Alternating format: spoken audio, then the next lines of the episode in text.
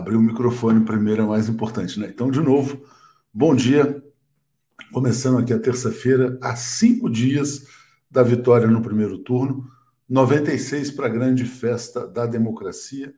Muito obrigado, Thelma Guelpa, todo dia aqui com a gente. Pedro Gustavo, bom dia, Léo. Cinco dias para o fim dessa aflição. Exatamente, falta muito pouco tempo, mas ainda precisamos virar voto, né? E o Paulo Leme, todo dia aqui presente aqui na TV 247 apoiando. Bom dia, Leni Brito, né? Olá, gente linda da TV 247. Bom dia, Leni Brito, assinante aqui há 31 meses da nossa comunidade. E o Jairo Costa também mandou um superchat dizendo: Bom dia, Léo, Atucho, Ser Reinaldo. possibilidade de vencer no primeiro turno é real. Cresce também a possibilidade de termos um milhão de inscritos já, likes. Eu estou impressionado, viu, Jairo? Como está crescendo. A gente está ganhando mais de 1.500 inscritos por dia, já são 977 mil.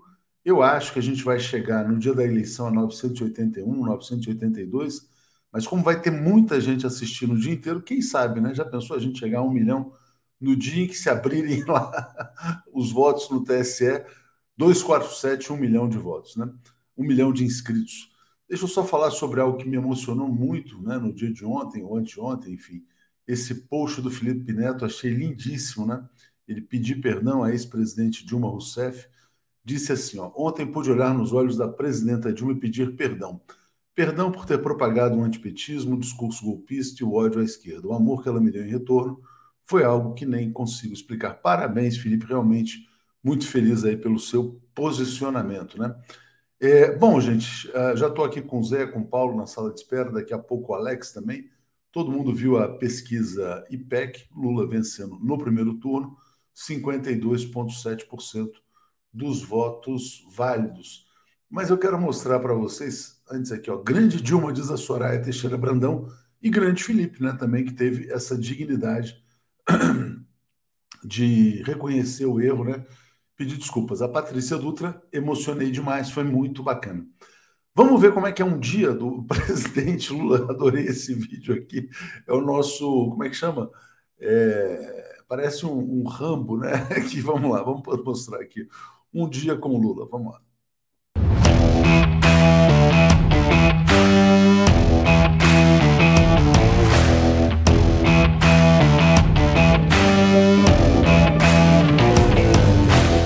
Quando eu planto um pé de jabuticaba, eu não fico em volta do pé de jabuticaba pedindo que dê logo. Eu tenho que saber que precisa ter bastante sol, que tem que ter bastante água. Não parece um casamento.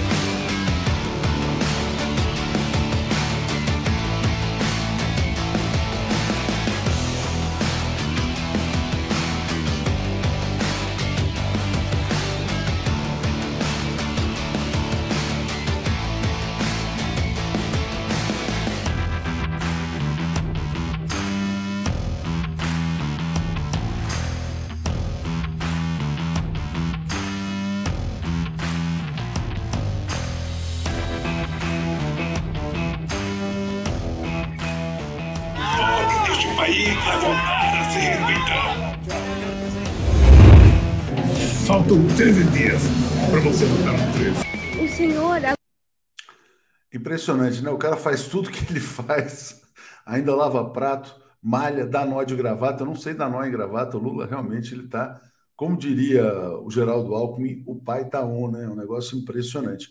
Bom, ontem houve um encontro com os artistas também muito emocionante, fantástico. Depois eu vou trazer um vídeo aqui muito legal ao longo do programa. Mas eu quero só trazer mais um apoio de um grande artista brasileiro também, grande músico. Todos os artistas estão com Lula, né? Na verdade, essa é a grande realidade. Hoje, se tem alguém com Bolsonaro, está com vergonha, né? Ah, desculpa, gente. Aliás, vai dar muita vergonha ainda de todos que apoiam essa figura horrenda. Deixa eu só rodar um videozinho antes de chamar aqui o Zé Reinaldo Carvalho. Tá chegando a hora da gente votar, né? Olha aí, vamos cumprir o nosso dever cívico com esperança, com alegria, sem essa coisa do ódio, da raiva, do rancor. Não. Vamos votar em paz, com tranquilidade, e vamos escolher os nossos candidatos, aqueles que vão preservar a nossa Constituição, né, que é o pilar de nossa democracia.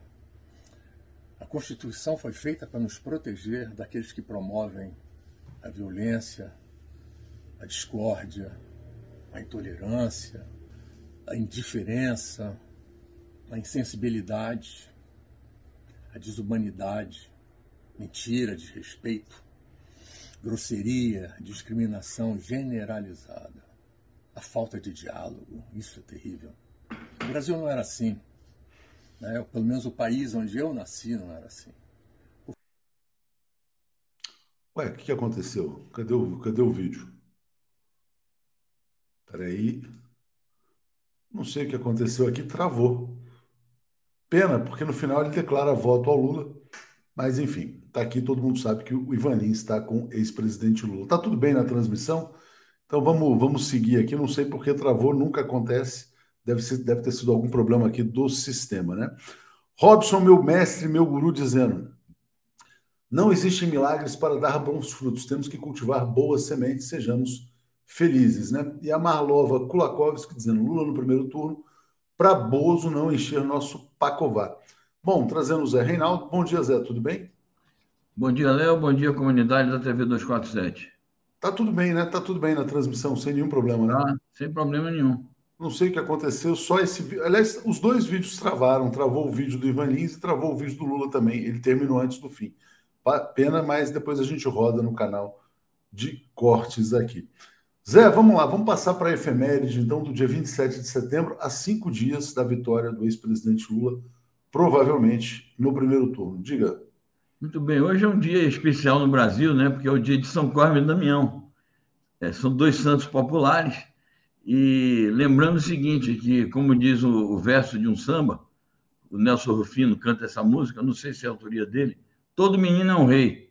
E em tempos de prostituição infantil, de pobreza infantil, de massacre da nossa infância, é preciso, então, como diria também o Zeca Pagodinho, é, reunir a garotada para proteger o amanhã. Ele dizia assim, porque Cosme é meu amigo e pediu ao seu irmão Damião para reunir a garotada e proteger o amanhã. Então, salve Cosme Damião, lembrando o seguinte, que é preciso que os seres terrenos protejam os meninos e meninas do Brasil. Interessante você falou em Cosme Damião, né? eu lembrei imediatamente do Tim Maia. Eu achei que era hoje a efeméride, mas é amanhã. Amanhã seriam 80 anos do Tim Maia, Zé. Tá certo, vamos falar dele amanhã. Nós já estamos antecipando, já prepara aí a efeméride. Já dá uma aqui para amanhã. Precisamos preparar mas, uma homenagem aqui também na, no 247.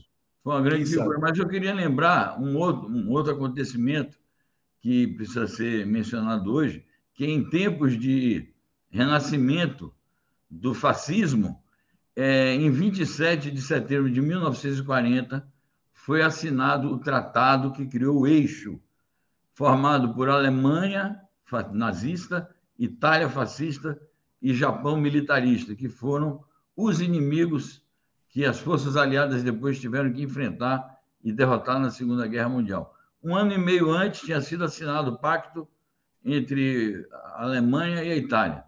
E, em 27 de setembro de 40, o Japão se incorporou e aí formou-se o chamado eixo fascista, nazista e militarista. Muito bem, boa lembrança. Salve Cosme Damião, diz aqui a Sandra Dose. Vamos passar então para a primeira notícia internacional. Zé, o Nicolás Maduro, presidente venezuelano, celebrando a reabertura da fronteira com a Colômbia. Notícia importantíssima aqui para a nossa região, né? Exatamente. Nós já tínhamos noticiado antes que os dois países tinham é, restabelecido as relações diplomáticas, tínhamos anunciado a reabertura da fronteira. É, é, é um acontecimento importante porque a fronteira foi fechada por conta de provocações militares de mercenários a serviço de grupos paramilitares colombianos e do próprio governo de extrema-direita, houve tentativas, houve uma incursão de mercenários no eh, colombianos no território venezuelano com a finalidade de matar o presidente Maduro. Então, por todas essas razões, a reabertura da fronteira é, como diz o presidente Maduro, um acontecimento histórico e, de fato, isso fortalece é, as boas relações de vizinhança entre esses países, que são países irmãos, eles são fundados nas mesmas circunstâncias, tem o mesmo libertador, que é o Simão Bolívar, e naturalmente que isso repercute também no conjunto da integração latino-americana e caribenha.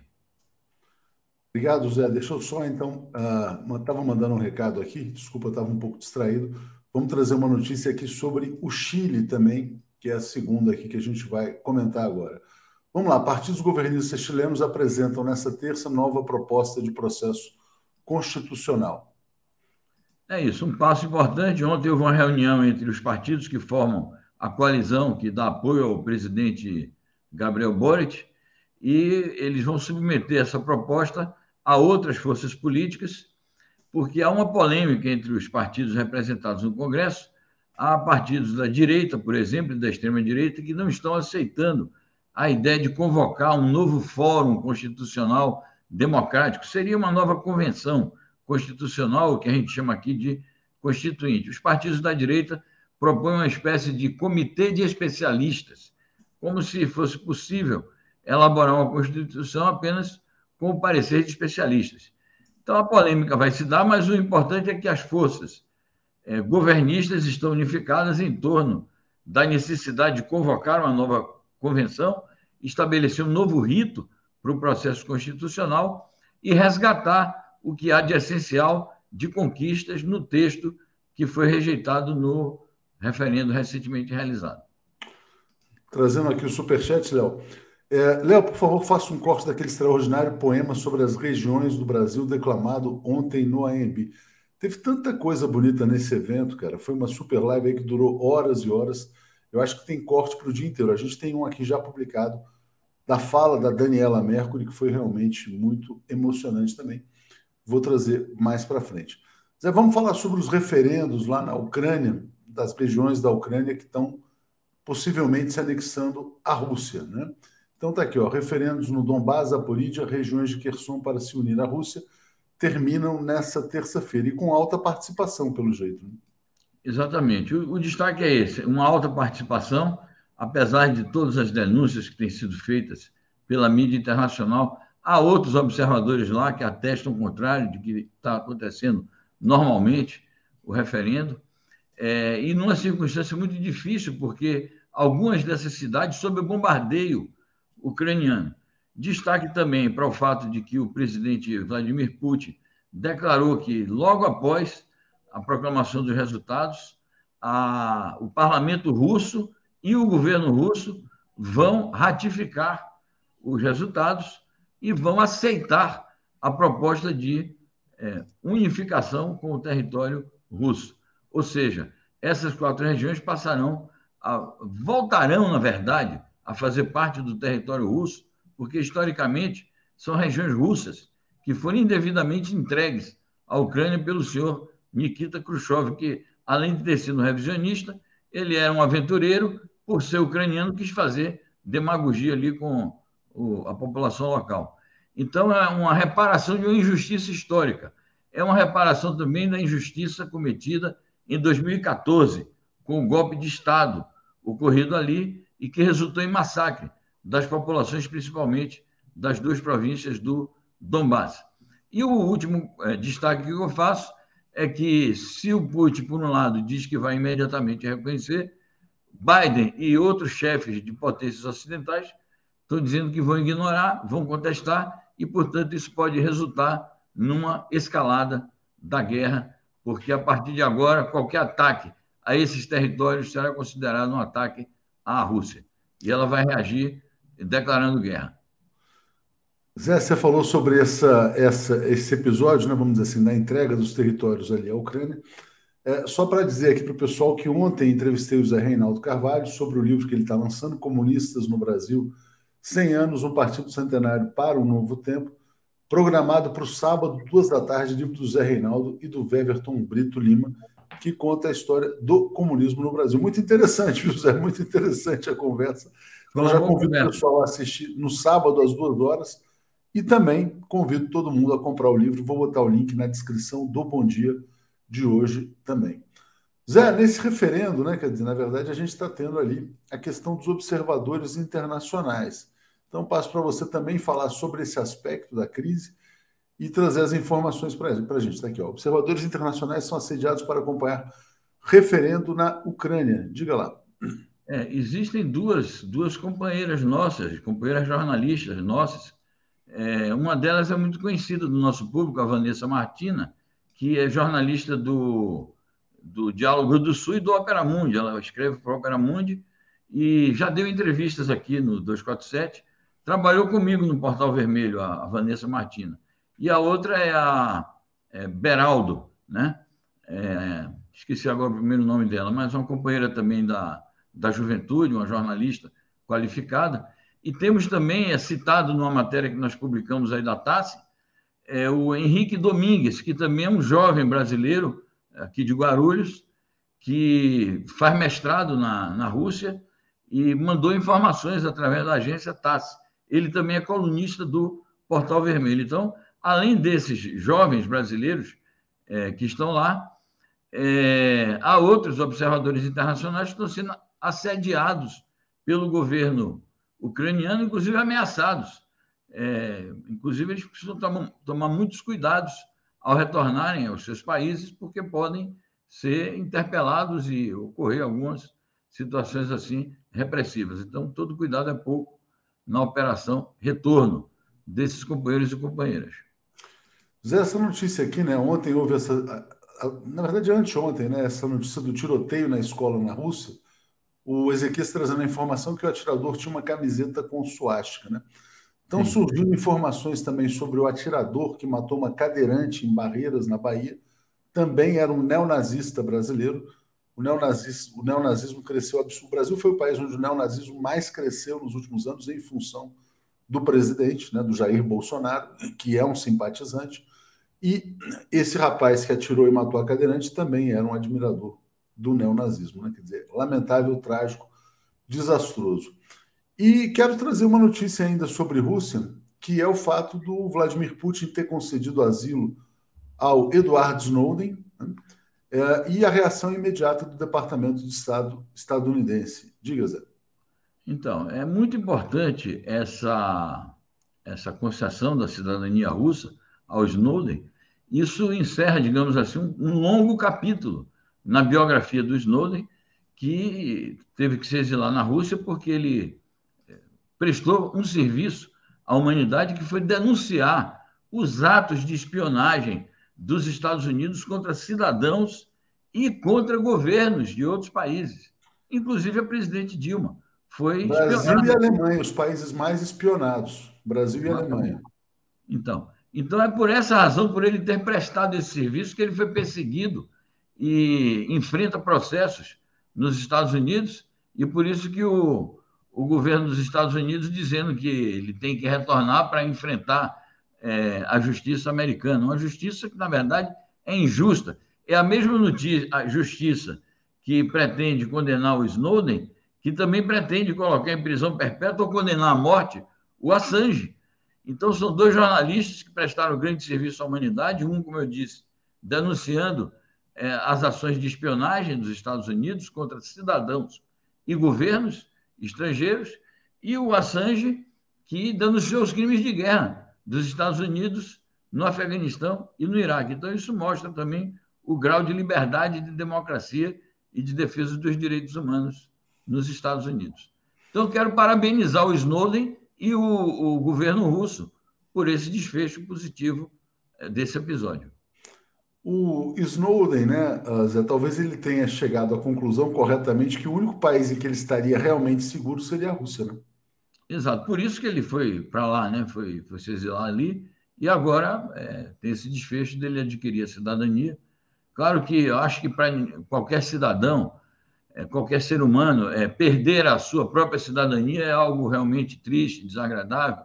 Não é uma opção, né? Mas é uma circunstância da vida dele. É, eu espero que ele seja realize as suas é, aspirações profissionais e pessoais na Rússia. É, o que não é fácil também, né, essa adaptação. Bom, Janete Urtasun dizendo, bom dia, Zé, o que sabe sobre greve na Embaixada do Brasil em Portugal? Não sei se você tem informação sobre não isso. Tem. Não tem o, João, o João Kerber dizendo, os nazis ucranianos não queriam os russos étnicos e os mandavam ir para a Rússia, ou os matariam. Pois então, eles estão indo embora, levando suas terras. Carlos Carvalho, bom dia para todos. Atus, que vocês acharam da cortesia de Bolsonaro à comissão da OEA? Vieram aqui fazer o quê, né? Tem uma notícia aqui, Zé, vou botar rapidinho sobre essa o que aconteceu ontem, mas eu acho que não tem nada de anormal, não. Eu acho que não podia ser diferente. Está aqui, ó. Uh, Jair Bolsonaro recebe missão da OEA que observará eleições, né? Quer dizer, eu acho que é normal você ter missão aqui. É chefiada por esse paraguaio, o nome dele é Rubens Ramírez uh, Lescano, e acho que a OEA vai confirmar, caso Lula vença, a vitória do ex-presidente Lula em primeiro turno. Você vê algum problema nessa visita da OEA? Não em absoluto, até porque eles são convidados, como várias outras delegações internacionais de outras instituições, pelo TSE.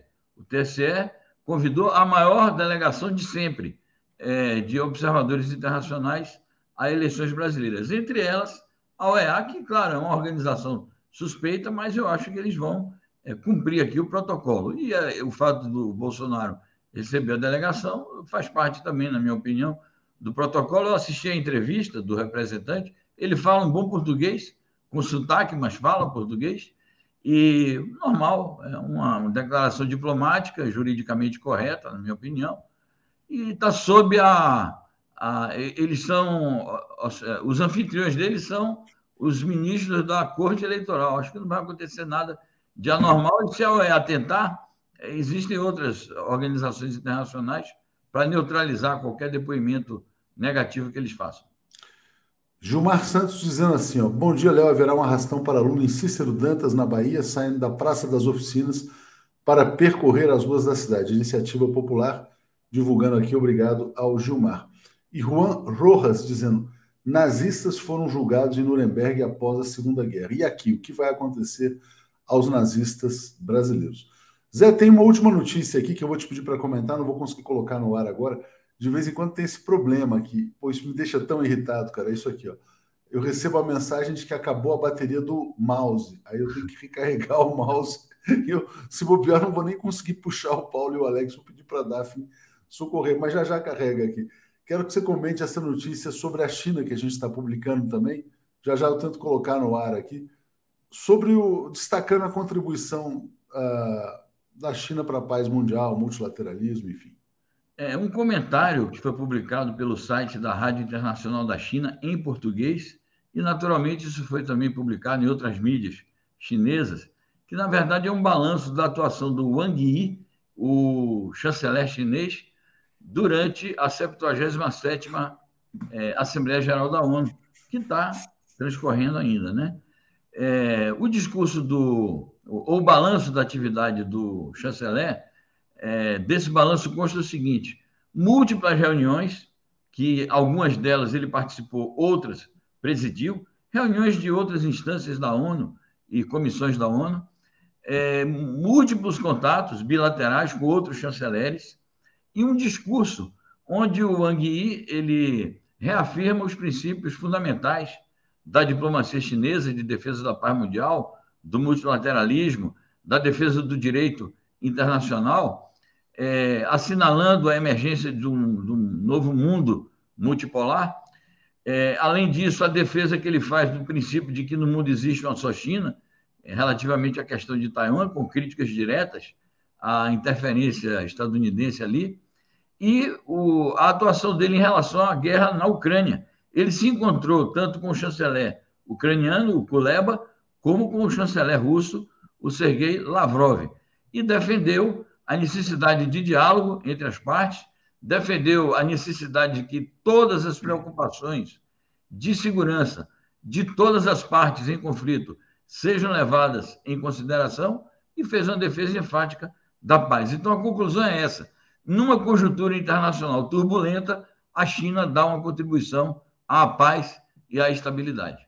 Zé, antes de você sair, a gente já esgotou aqui as internacionais, mas vou te pedir para acompanhar comigo aqui esse vídeo da Daniela Mercury, porque realmente foi uma fala muito bonita ontem no evento do ex-presidente Lula com os artistas. Na sequência, eu chamo Paulo e Alex. Vamos acompanhar aqui. A democracia é preciosa demais e não podemos perdê-la jamais.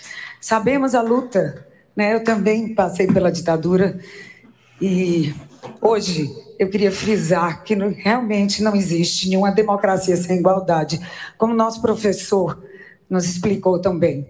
Eu sou uma artista da alegria, vocês me conhecem bastante, mas eu tenho estado muito triste esses anos por ver meu povo abandonado, discriminado e desrespeitado por um governo odioso. Sinto indignação enorme também por ver os artistas e a cultura atacados e censurados pelo governo federal. Sofro desde o golpe contra a nossa querida presidenta Dilma, a quem respeito e admiro muito. Sofro como cidadã, sofro como mulher e não durmo sabendo que tem 33 milhões de pessoas passando fome. Eu me lembro que quando Lula foi presidente, ele conseguiu tirar milhões de brasileiros da extrema, da extrema pobreza. Tenho certeza de que ele vai fazer isso de novo. Por isso que eu estou aqui. Ontem eu perguntei à minha filha caçula, Bela, que tem 12 anos: Filha, o que é que você queria para o Brasil? E ela disse: Mãe, eu queria que a gente acabasse com a fome, com a pobreza e com o racismo. A fome, a pobreza, o racismo, a LGBTfobia são problemas gravíssimos, dentre tantos que o presidente Lula se propõe a enfrentar no país. É a hora da mudança, gente. É a chance que a gente tem de mudar. A gente esperou tanto, desde as últimas eleições, que a gente está lutando né, pela democracia e tivemos que suportar esses quatro anos. Ela disse, minha filha, que quer me acompanhar para a urna. Ela ainda não pode votar, mas vai com os irmãos, com as mães, para votar comigo. Ela faz parte de uma família LGBTQIA, e vai acompanhar a gente.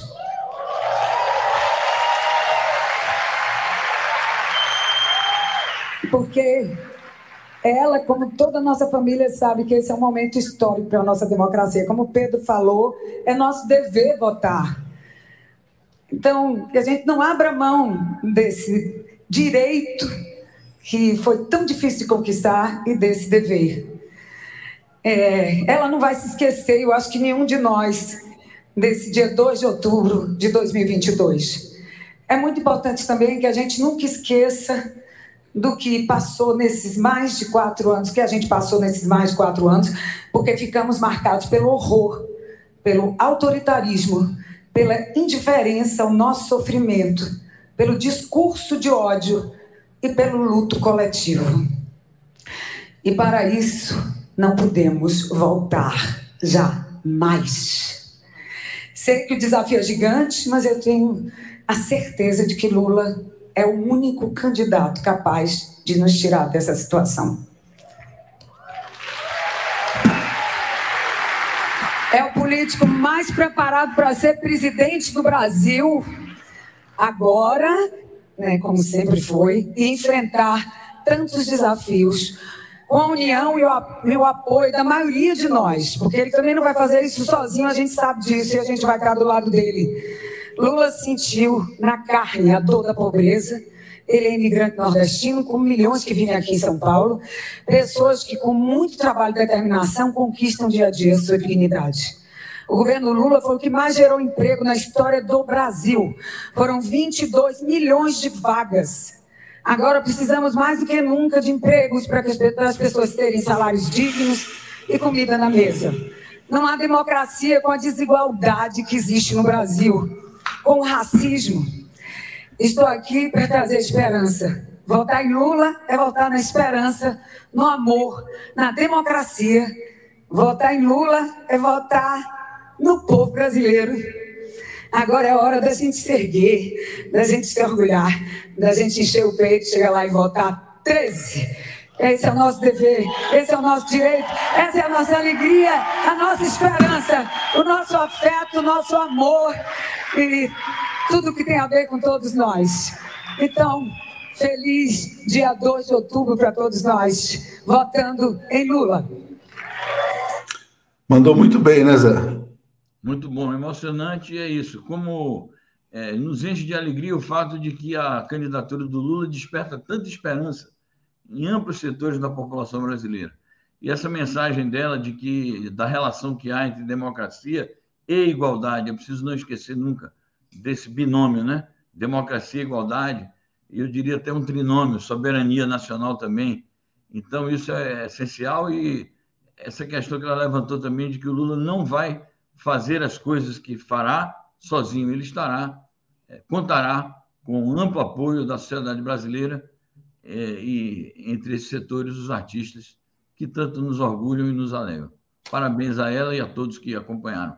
E hoje às 10 ele se encontra com os atletas brasileiros com transmissão da TV 247. Obrigado, Zé. Vou chamar aqui o Paulo e o Alex. Obrigado, eu. Bom programa. Um abraço a todos. Valeu. Alex Sonic e Paulo Moreira Leite. Bom dia, gente. Bom dia, Paulo. Bom dia, Alex. Tudo bem, Paulo? Bom dia. Bom dia, Alex. Bom dia, Tuxi. Bom dia a todos e todas. Bom dia, Alex. Tudo bem? Bom dia, tudo bem? Bom dia, Léo. Bom dia, Paulo. Bom dia. Belíssima, belíssima fala da Daniela Mercury. Achei muito legal. Obrigado aqui ao Diego Moura, chegando como assinante. Vamos aqui atualizar os comentários. Ali dizendo: Acho até que Daniela daria uma boa parlamentar. Ela falou muito bem, de fato. Eduardo Mas, já há passeatas grandes na Colômbia contra o governo recém-eleito? Ah, desculpa, Zé já não está mais aqui. Amanhã a gente tenta falar sobre a situação colombiana. Mira Silva dizendo: felizmente Xi e Putin existem. Aqui será Lula, né? Na quinta-feira tem Pepe Escobar aqui a uma hora, é, dizendo: mundo multipolar espera Lula. E Séries Hartmann dizendo: é emocionante. Lula no primeiro turno, primaverem-se com Lula. Lulice, salve Lula, Luiz Inácio Lula da Silva, Brasil da Esperança. Vocês estavam no Boa Noite, mas esse evento começou mais, mais cedo. Não sei se vocês conseguiram acompanhar um pouco dessa super live do Lula e do Alckmin com artistas, com pessoas da sociedade. Queria ouvir um pouco vocês sobre esses encontros finais do Lula. Ontem com os artistas, antes de ontem com os influenciadores no Rio e hoje de manhã também com os atletas brasileiros. Ele está, na verdade, congregando as forças vivas aí da sociedade. Diga, Paulo. Sim, o Lula ele está fazendo uma, vamos falar assim, reunindo as comunidades que influenciam e que organizam a sociedade brasileira, que tem, que são ouvidas pelos brasileiros, numa reta final assim que começa a assumir assim aqueles contornos e está unindo a nação para o seu resgate está é, tá, tá, tá, muito interessante. Ele está ouvindo uh, atletas, artistas, uh, já ouviu uh, empresários, já ouve, sempre está ouvindo trabalhadores, ou seja, ele está forjando né, um, um ambiente de uma união nacional que deve culminar na votação de domingo. E tudo indica que a chance dele vencer, de, o país resgatar a democracia nesse domingo, cresce dia após dia, não é? Ele estava ah, ah aqui anotando os números, né? Ele já está, ele cresceu um ponto em uma semana, está com 40, 48 pontos. Ele, em, como votos válidos, ele já alcançou 52, ou seja, são chances reais de ganhar no primeiro turno. A gente sabe que uh, uh, sempre uh, é preciso esperar o dia, o voto é o voto na urna, não é o voto na pesquisa, mas ele está, é, é muito importante isso, até porque o adversário, né, o Bolsonaro, continua, está estagnado há três semanas.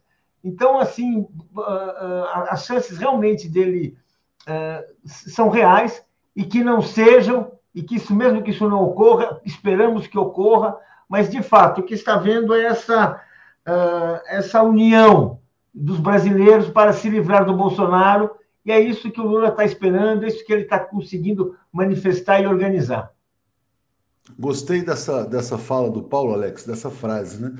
Unindo os brasileiros, unindo para o resgate da nação. É mais ou menos isso que está acontecendo efetivamente. É, e ontem saiu essa pesquisa, né, em que ele tem 52%, 52,7%, para ser mais preciso, dos votos válidos. Como é que você está vendo, Alex, o cenário, essa onda que está se formando? É, o, a campanha do Lula, inclusive, está enxergando já o começo do voto útil, né, porque o Ciro perdeu um ponto, ele ganhou um ponto. Agora de manhã tem uma declaração do Gregório do Viver dizendo que até o Antônio Tabet está votando também no Lula e que não tem mais nenhum cirista no Porta dos Fundos, porque os três eram o Ciro, né? o Tabet, o Porchat e o, o, e o próprio do Viver. Então tem aí um movimento avançando. Alex, a sua percepção sobre essa reta final aí? É, é o, é, é o que o país deseja, né? É, isso aí veio vindo, né? É, aos poucos e tal, timidamente, né? É, todas as eleições é, o, o, discurso era no primeiro turno, cada um vota no seu, no segundo turno a gente se une, mas é, é, é claro que essa eleição é diferente de todas as outras, né? O, o, é, o, mundo nunca esteve tão preocupado com a eleição no Brasil como essa, né? Tanto que se vê personalidades internacionais se posicionando a favor de Lula, né? Isso, isso mostra que é, não é uma eleição importante só para nós, mas é, é, é importante para o mundo derrotar é, é, é, o, o, projeto de ditadura no, no, no primeiro turno. É, isso aí está sendo muito, muito bom. o que aconteceu ontem foi um show, né? foi uma pagelança, foi um sarau, o um resgate da cultura brasileira. Vimos ali que a cultura brasileira não morreu, que os artistas maravilhosos estão aí. Claro que foram sufocados durante esses quatro anos, mas nós vimos ali um, um poeta é, do Nordeste maravilhoso, que eu não conhecia, Antônio Marinho, que recitou um poema fantástico, quer dizer, foi um resgate da cultura brasileira. A cultura brasileira não se resume a essas a essas duplas sertanejas, que é o que parecia durante o governo Bolsonaro. Durante o governo Bolsonaro parecia que os artistas brasileiros são aqueles sertanejos, nada contra os sertanejos. Não, mas é, parecia que o Brasil era só isso. E não, o Brasil tem uma diversidade cultural, como tem uma diversidade do meio ambiente. Então, isso, isso foi muito bonito, foi um show muito bonito quando se fala super live, não dá para entender o que, que é. Na verdade, foi é, um show, porque, porque era um palco, as pessoas no auditório. Eu não sabia que era assim, senão eu teria ido também. Mas é, super live, super live é o que a gente faz aqui. Lá não, foi um show ao vivo, né? com grandes artistas, com, com é, é, sociólogos, com foi um sarau, né? um sarau muito bonito é, que, que mostrou que a cultura brasileira está muito viva. Exatamente. E, Paulo, olha só, o Lula deu essa declaração dizendo que cultura será um direito de primeira necessidade. O golpe de Estado né, de 2016 teve como uma das primeiras medidas o fechamento do Ministério da Cultura. Aí os artistas reagiram e o Michel Temer lá abriu, colocou um cara, uh, o Marcelo Caleiro, que depois acabou sendo afastado porque o, o Gedel tinha um esquema de trambiques lá com o IFAM e ele denunciou, enfim, uma coisa desse tipo. O Bolsonaro, na verdade, ele, ele uh, na verdade, tenta reproduzir a lógica nazista em relação à cultura. Cultura, caso de polícia, botou lá um ator fracassado no Ministério da Cultura, nem no Ministério, na Secretaria, rebaixada, e um cara que vai armado para o Ministério da Cultura. Né? O Lula falou: a cultura alimenta as nossas almas. Queria te pedir uma reflexão sobre por que os nazistas brasileiros odeiam a cultura brasileira e querem destruir a cultura brasileira. Olha, uh, tem, essencialmente, os regimes autoritários e os regimes, pior que isso, totalitários, como o nazismo, como é a vocação do Bolsonaro, eles não, eles não, eles não compreendem a existência de cultura, não faz parte do seu universo a ideia de cultura, de uma reflexão verdadeira sobre um país, sobre um povo, sobre uma relação pessoal, sobre o amor, sobre o que a gente quiser, esses temas permanentes da atividade cultural, né? Uh, não faz. E, e, existe apenas como instrumento de propaganda.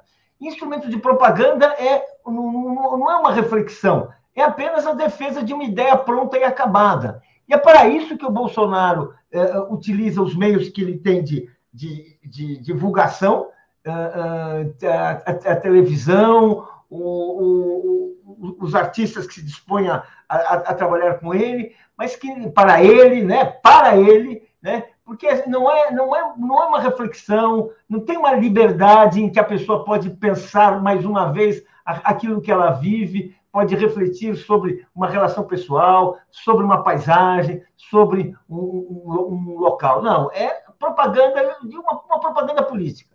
Isso é a cultura totalitária que tem que existe na cabeça do Bolsonaro. Na cabeça do Bolsonaro não existe espaço para a liberdade, não existe espaço para alguém pensar o diferente. Né? E, portanto, não existe espaço, espaço para artistas verdadeiros. Ele quer, assim, pessoas que vão ali defender o, o, o que ele faz, o, o, o governo dele. E isso é que, isso é que levou que nós, o país inteiro fosse sufocado. Isso é que você vê assim, o esforço, o esforço permanente de destruição da cultura, seja na televisão, seja no cinema, seja nas artes plásticas, na literatura. E agora, agora, a possibilidade de mudança, nós podemos ter o quê? Uma cultura, um Estado, um governo que estimula a cultura, venha ela de onde vier, desde que seja genuína, desde que seja autêntica, desde que fale, fale de valores e histórias reais, que é a cultura que o Brasil sempre teve que vem desde o modernismo, do tropicalismo, de tudo aquilo que a gente viu há muito tempo. Muito importante, né? Só enfatizar que todos os artistas estão com o ex-presidente Lula, né? Bárbara Monteiro dizendo: a cultura nos alimenta a alma, nos faz viajar sem sair do lugar. Alex, o Bolsonaro odeia cultura, né? Como todos os nazistas, mas ele ama uma coisa chamada rachadinha, né? E aí eu vou botar uma notícia chocante do dia de ontem é, há indicações de que ele está fazendo rachadinha na presidência da República. Né? Então está aqui. PF vê transações suspeitas em gabinete de Bolsonaro. Ministro Alexandre de Moraes quebra sigilo de assessor. É um tenente chamado Mauro César Barbosa Cid, várias transações fracionadas é, e pagamentos né, de contas de pessoas próximas aí ao Bolsonaro e a própria Michele Bolsonaro. Parece que é todo o esquema da rachadinha. Vou botar aqui um tweet feito pelo Luiz Costa Pinto, e ele fala assim: ó, o homem da mala do gabinete de Bolsonaro, o Major Cid. Desde ontem, ao ler essa história, só me ocorre PC Farias dizendo que Madame Rosane Collor está gastando muito ao reclamar dos cheques fantasmas que mandava fazer para pagar as contas pessoais de Collor e da mulher dele. O governo Bolsonaro vai terminar em rachadinha na presidência? Diga, Alex. Tenente Coronel Mauro César Barbosa Cid, é o principal ajudante de ordens, é o homem da mala, o homem que carrega a mala, que estava sendo investigado porque ele participou daquela, daquela live em que o Bolsonaro associou vacina à AIDS. E nessa investigação, a Polícia Federal descobriu mensagens trocadas entre ele e funcionários da presidência, ali boletos, é, é, saque de dinheiro ao vivo, é, depósitos fracionados, muito parecido com a rachadinha, né? muito parecido. E o Palácio do Planalto disse que são despesas da primeira-dama aquelas despesas diárias, é o manicure, é o cabeleireiro, é não sei o quê e tal. Né? E a Polícia Federal quer saber da onde vem esse dinheiro, se é o dinheiro do cartão corporativo, é, o, é, da onde vem, para onde vai, o que, que paga. Então, você vê que é, é um fim de governo né? É, melancólico, melancólico fim de governo, né? um governo que acusa os outros de corrupção e é, e é o maior, né? já se sabia, quer dizer, o, o Bolsonaro é o rei da rachadinha, né? ele é o rei da rachadinha, isso aí já se tornou público e notório. Então, nessa reta final de campanha, uma bomba dessas, quer dizer, a rachadinha na presidência, né, investigada pela PF federal, você que a PF não tem mais medo do Bolsonaro. Ele pode interferir, nomeou esse, nomeia esse, nomeia aquele, mas está aí a Polícia Federal investigando. O Alexandre de Moraes é, não, não, não se intimidou com as ameaças de, de morte e tudo, né? pediu a quebra de sigilo do, do tenente, tenente-coronel. Então, isso aí, quer dizer, não é claro que é, é um, é um tempo muito curto para chegar a uma conclusão desse, desse escândalo até o dia da eleição, mas é, um escândalo desse, né? rachadinha na, no gabinete da presidência da República, isso nunca houve no Brasil. Né? Nunca houve sequer indícios de alguém na presidência da República com, com um escândalo como esse. É. Você tinha Isso há quatro dias, quatro né? dias da eleição. É, né? Como bem lembrou o, o, o, Lula, lá né, tinha os cheques fantasmas do, do, do, PC Farias, mas isso é muito mais grave, né? Você pegar, o, provavelmente pegar dinheiro de servidor para ficar pagando despesa ali, né? A Lene Brito está dizendo: ó, esse dinheiro vem dos impostos pagos pelo povo que passa fome. Paulo, eu vou te passar para falar sobre esse caso, né? Ah, e é uma coisa interessante, né? O que, que o Bolsonaro conseguiu, né? Ele conseguiu federalizar o crime da rachadinha, né? E aqui vou botar também para a gente falar sobre esse tema da corrupção, uma coisa importante, apoio obtido ontem pelo ex-presidente Lula. Joaquim Barbosa, você que cobriu tanto o tema do mensalão, né, chamado Ação Penal 470, Joaquim Barbosa declarando apoio ao Lula, criticando o Bolsonaro porque ele é antifascista. Diga, Paulo. Pois é, eu acho importante esse apoio, porque o Joaquim Barbosa, vamos falar assim, nós tivemos duas grandes operações uh, anticorrupção no país. A primeira foi o mensalão, a segunda foi a Lava Jato. A Lava Jato a gente sabe como terminou, né? o, o, o Moro, o Dallagnol, investigados, processados, né? tendo que dar explicações, se escondendo, evitando uh, uh, aparição pública, porque todo aquele, aquele universo foi se desmanchando.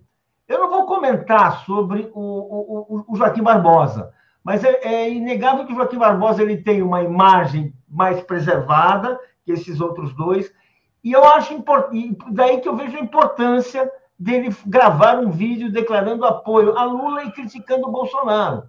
Ou seja, aquelas pessoas que mantêm uma boa imagem, uma boa imagem do Joaquim Barbosa, sim, elas vão. O Joaquim Barbosa está auxiliando, utilizando aquele seu prestígio, aquela lembrança, aquela credibilidade que ele construiu, e aqui nós não vamos julgar tudo que ele fez, vamos julgar isso, tem pessoas que até hoje o respeitam, e ele está usando isso para pedir votos para o Lula. Faz muito bem. Peraí, só abrir o microfone. Também concordo com você. Alex, como é que você viu a, importância simbólica do apoio do Joaquim Barbosa? Não, Joaquim Barbosa é, é, claro, ele é uma, é uma grande figura, né? já foi cotado para presidente da República, foi indicado pelo, pelo STF pelo governo Lula, primeiro negro na, no, no, STF, e um homem muito inteligente, né? Você, quando escuta o Joaquim Barbosa falar, você percebe a formação dele, quer dizer, é, é isso, as pessoas que têm noção do que está acontecendo no mundo é, é, são, estão compelidas a fazer esse tipo de manifestação a essa altura, justamente porque não vai haver segundo turno. Né? A gente sempre viu nas eleições presidenciais esse tipo de é, reunião, de união, no segundo turno. E isso é mais um indicativo que não tem mais, não tem segundo turno, é dia 2. Dia 2 e acabou. Quem ganhar no dia 2 ganhou. E é claro que é, todos sabem quem vai ganhar. Tudo caminha para a vitória do ex-presidente Lula. Bom, 13 mil pessoas aqui ao vivo. Quero agradecer a todo mundo que está nos acompanhando. Né? Júlio Beral dizendo aqui: não é rachadinha, é uma cratera tectônica o que está acontecendo. Tem pesquisas novas aí, eu vou trazer para vocês pesquisas nos estados. É, Ali Oliveira está dizendo: até, até o farsante Barbosa vem para a caixa, você também está dizendo. Elaine Machado Lopes. Enquanto isso, Niterói lançou ontem edital para projetos que unem saúde e cultura, duas áreas atacadas pelo genocida. É, João Silva dizendo que Pedro Serrano deu uma aula poética jurídica, ele brilhou também. Pedro Serrano foi sensacional. Aliás, está cotado para ser ministro do Supremo Tribunal Federal. Francisco Bonfim, Lula presidente e um congresso progressista para Lula. Rosa Virgínia, Léo, por favor, faça um corte da poesia. Emocionante. Falou de toda a região do Brasil, levantou a plateia Vamos fazer vários cortes dessa super live ainda. Eliana Rocha, Urvaste nos apoiando, Ted Boy, Baderna do Povão, quebraram uma vidraça de banco, Baderna da Elite. Meteram um Temer e um Bozo para ferrar com a vida de quem gera riqueza, né? E Marie de Saint-Germain nos apoiando. Paulo, saiu aqui uma pesquisa estadual que eu vou te colocar aqui rapidamente para a gente falar, que é o caso de Pernambuco. Realmente impressionante o desempenho da Marília Arraes, né? Está liderando com folga. E em Pernambuco, Lula tem 63 contra 21 de Bolsonaro. A pesquisa que saiu hoje é do IPESP, dizendo que ela tem 35. Em segundo lugar aparece Anderson Ferreira, depois Danilo Cabral com 12, Raquel Lira com 12. Né? O Danilo Cabral, que é do PSP, ah, não se sabe quem a Marília vai enfrentar, mas certamente ela está no segundo turno. Diga lá, Paulo. É, realmente, vamos dizer assim, é, essa, essa pesquisa afirma né, a liderança da Marília, afirma também que o Lula ele não ele resolveu não interferir né, na eleição pernambucana, ele está deixando a, a, a, os, as candidaturas cada um cada uma por si. Isso explica a ascensão da Marília, essa força que ela exibe, e é muito provável que tudo indica né, que ela vá para um segundo turno em posição bastante confortável. Né? Vamos ver aí depois o que, que acontece, porque a gente tem que, tem que lembrar que há um vespeiro na esquerda pernambucana, e as eleições são apenas uma etapa desse vespeiro, mas a gente não sabe como vai continuar depois. Vou botar aqui agora, Alex, uma pesquisa na Bahia, que também acabou de ser divulgada, Atlas Intel, né, uh, publicada pela editora à tarde, que publica o jornal à tarde. Então tá aqui, ó. Jerônimo passou a CM Neto, pode vencer, inclusive, no primeiro turno. Tem uma onda Lula se formando na Bahia, empurrando o Jerônimo. Então coloca aqui 46,5 ACM Neto 39,6, João Roma 9,9. Será que tem jeito de dar uma virada efetivamente na Bahia? Diga, Alex. Não, essa pesquisa é muito diferente né, de todas as outras. Né? Até a última pesquisa dos grandes institutos estava o ACM Neto prestes a levar no primeiro turno. Né? Realmente está havendo uma movimentação na, na Bahia, né? a onda a onda Jerônimo, né? é, não é o que dizem as pesquisas dos grandes institutos, mas todas as pesquisas, quer dizer, não é um dia depois do outro, realmente está vendo né, na, no, no, Nordeste uma onda muito grande é, pró-Lula. Né? E o Assemineto teve aquele, aquele atrito tal do sou pardo, não sou pardo, né? São coisas que parecem pequenas, né? Mas, Mas essas viram, né? coisas é que o eleitor diz, não, então, né? então não vou com esse. Como, como em São Paulo, agora o Tarcísio, onde o senhor vota? Ah, não sei. São pequenas coisinhas assim, não é assim a ideologia do cara, não é a proposta, essas pequenas coisinhas que o eleitor pega e diz, ah, então, tchau. Não é o que está acontecendo na Bahia, o negócio do pardo pegou, né? negócio do pardo, você não é pardo, você isso e aquilo e tal. Isso aí realmente está assombrando o ACM Neto, que estava ali com a eleição praticamente ganha, mas é isso. Eleição é, né, é uma caixinha de surpresas, assim como o futebol. Exatamente. Já te passo, Paulo. Só lembrando que também uh, esse caso da Bahia lembra as eleições passadas, né? Que também houve virada na última semana. Diga, Paulo. Não, eu não concordo. Parece coisas pequenas, mas não são. Uh, o, o ACM Neto, se querer, querer debochar, debochar das cotas, é um ato político baixo, calhorda, porque as cotas são a primeira medida em 500 anos, ou a primeira medida, se a gente quiser, desde 1888, que procura minimizar a desigualdade de cor no Brasil. Então, isso não é uma coisa pequena, é uma coisa grande num Estado onde essa questão é uma questão quente, presente. Então, é compreensível. Não vamos despolitizar, é uma coisa política o que está acontecendo. E o desprezo, a, a, a, o desconhecimento do Tarcísio sobre o seu endereço eleitoral é a mesma coisa. É o sujeito que quer governar o Estado, não sabe, não sabe nem onde mora, não, não sabe nem onde vai votar, e fica ah, ah, assim, sendo que vários outros candidatos foram afastados pela Justiça Eleitoral porque não, porque não, não, não tinha endereço correto. Ou seja, estamos diante de uma coisa que é politicamente relevante. Do Tarcísio, desculpe, o Tarcísio, assim, ele não, assim, não, ele não sabia nada. Ele, ele fala assim da, não, da escola. Fala, pelo amor de Deus, quero ter governar São Paulo. Não dá. Honestamente, é político isso. Revela-se paraquedista. Paraquedista. E o outro é um sujeito que, desculpe, é uma falta de caráter você querer mexer com raça no Brasil. Exatamente. Bom, agradecendo aqui a Leni dizendo, ó, precisamos fortalecer a bancada para Lula presidir, votem no progresso. Alex, a nossa manchete é uma fala de ontem do Lula nesse evento, né? E ele tem falado isso com muita insistência, né? Ele sempre fala, ó, falta um tiquinho, só um tiquinho, né? Para a vitória no primeiro turno, talvez, né? Nem falte, né? Porque nunca se sabe qual pesquisa que é que está mais próxima da realidade. Ele tem feito muita campanha em relação à abstenção, né? Contra a abstenção nessa, nessa semana final. É, eu vejo muitas pessoas se mobilizando, eu, é, percebo né, uma vontade de participar muito maior do que nas eleições anteriores, mas a abstenção é que pode ser a chave para ter ou não a chave a vitória no primeiro turno. Então passo para você comentar esse apelo do ex-presidente Lula. É, de fato, esse é o, é o último obstáculo, né? Para a vitória para o turno, é abstenção. Uma coisa é pesquisa. Pesquisa não leva em conta quem chegou no, no, na, na cabine para votar, né? Esse é, é realmente a grande preocupação não é? principalmente no eleitorado mais pobre, que é o eleitorado do Lula, não é? como chegar à, à, à cabine de votação, né? Será que vai ter condução? Será que não não não, tô, não, não acho que é, prefeitos vão boicotar? Não, não é isso.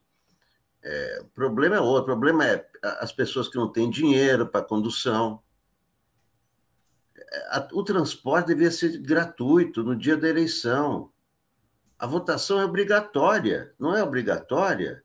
Então, se, o, se, o, se é o dever do cidadão, o dever do Estado deve ser oferecer, neste dia, todos os transportes, todos os meios de transporte de graça. Os transportes públicos, evidentemente. Trem tem que ser de graça, metrô tem que ser de graça, ônibus tem que ser de graça no dia da eleição. Isso aí tem que ser uma lei, porque é obrigatório não é? E tem gente que não tem dinheiro para pegar o ônibus, tem gente que. Eh, como é que eu vou sair de casa? É obrigatório a eleição, então é, é obrigação do Estado fornecer o meio de transporte. Esse realmente é, é o último obstáculo para a vitória em primeiro turno, não é?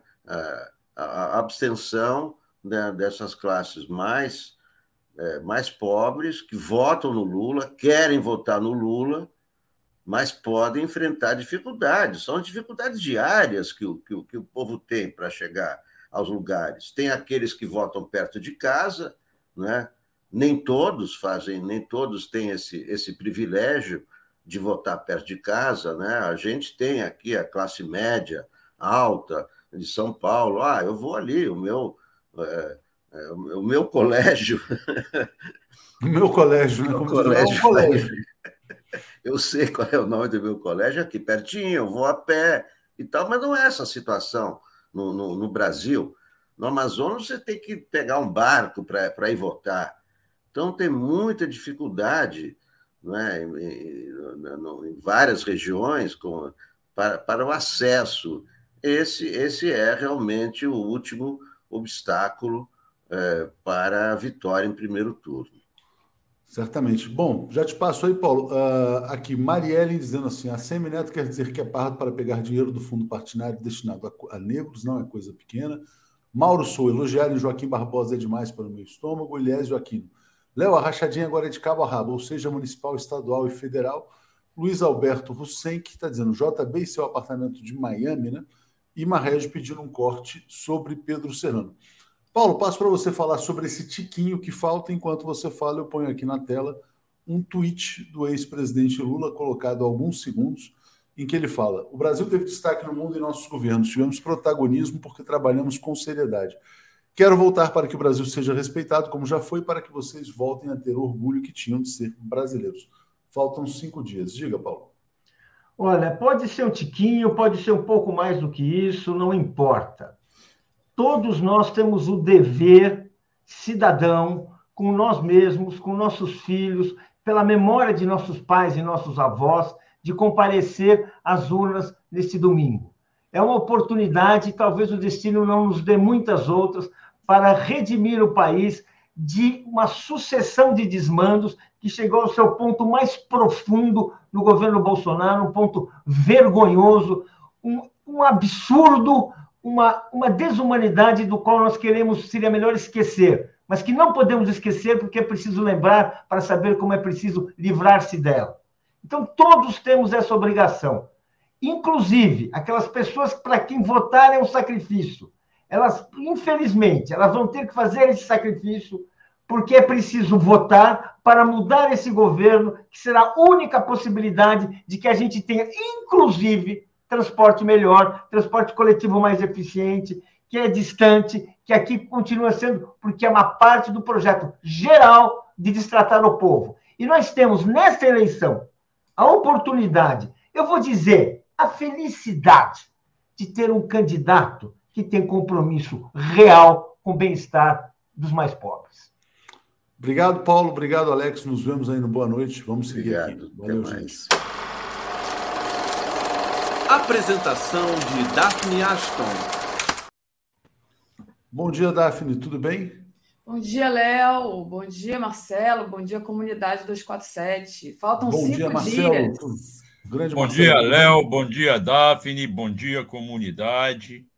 Aí na adrenalina total, mas certo de que chegaremos lá no domingo. Certamente. Não, e importante esse superchat que chegou aqui agora também do Ayrton, né? Muita gente aqui nos cobra mais espaço, mais destaque para o Requião. O Requião merece muito, né? principalmente porque concorre com o Ratinho, cujo governo, né? cujo governo disparou mensagem para invadir o Supremo no domingo, caso o Pestilento não vença as eleições. Né? E aí fala, ah, não, foi uma empresa terceirizada. Né? Então, obrigado aqui ao Ayrton pela lembrança. E a Thelma dizendo, adoro essa dupla Daphne e Marcelo. O que, vocês acharam do encontro de ontem com os artistas? Né? Realmente, o Lula está numa maré. No Rio, muita gente legal. Em São Paulo também. E hoje tem os atletas, hoje de manhã. Diga, Daphne. Eu achei sensacional. Sensacional. Eu não conseguia parar de ver. Assim, eu estava trabalhando e entre uma, uma coisa e outra eu estava assistindo também. É, eu, eu, o, que, o que mais me emociona, né, Léo, é, é a a coragem dos artistas também se colocarem é, tão assim do lado do Lula agora, porque não precisavam, mas estão ali em peso. Eu, eu louvo essa, essa coragem e fiquei muito emocionada com o discurso da Daniela Mercury. Assim, não conseguia. É, ela, ela visivelmente muito emocionada e eu acho que ela emocionou muita gente ali também. Várias, várias é, passagens assim muito é, muito especiais. Foi tudo muito especial ontem. É, e uma coisa muito legal também foram as homenagens prestadas à ex-presidente Dilma Rousseff. Sempre, Marcelo, né? antes, de você, antes de você falar, eu só quero rodar um vídeo aqui do Felipe Neto, em que ele fala. Agora ele fala, né? Mais do que postar, ele fala sobre o encontro dele com a Dilma. Vamos escutar aqui rapidamente, é muito legal. Vamos ouvir. Não fiz nada. ela, eu acho que ela sentiu que eu queria o café. E ela virou para mim e falou: Eu quero fazer isso como um gesto para você. E ela pegou o café dela e me deu. Eu sei que parece bobo, mas ali naquele momento, uma pessoa para quem eu fiz tão mal e que eu fui tão burro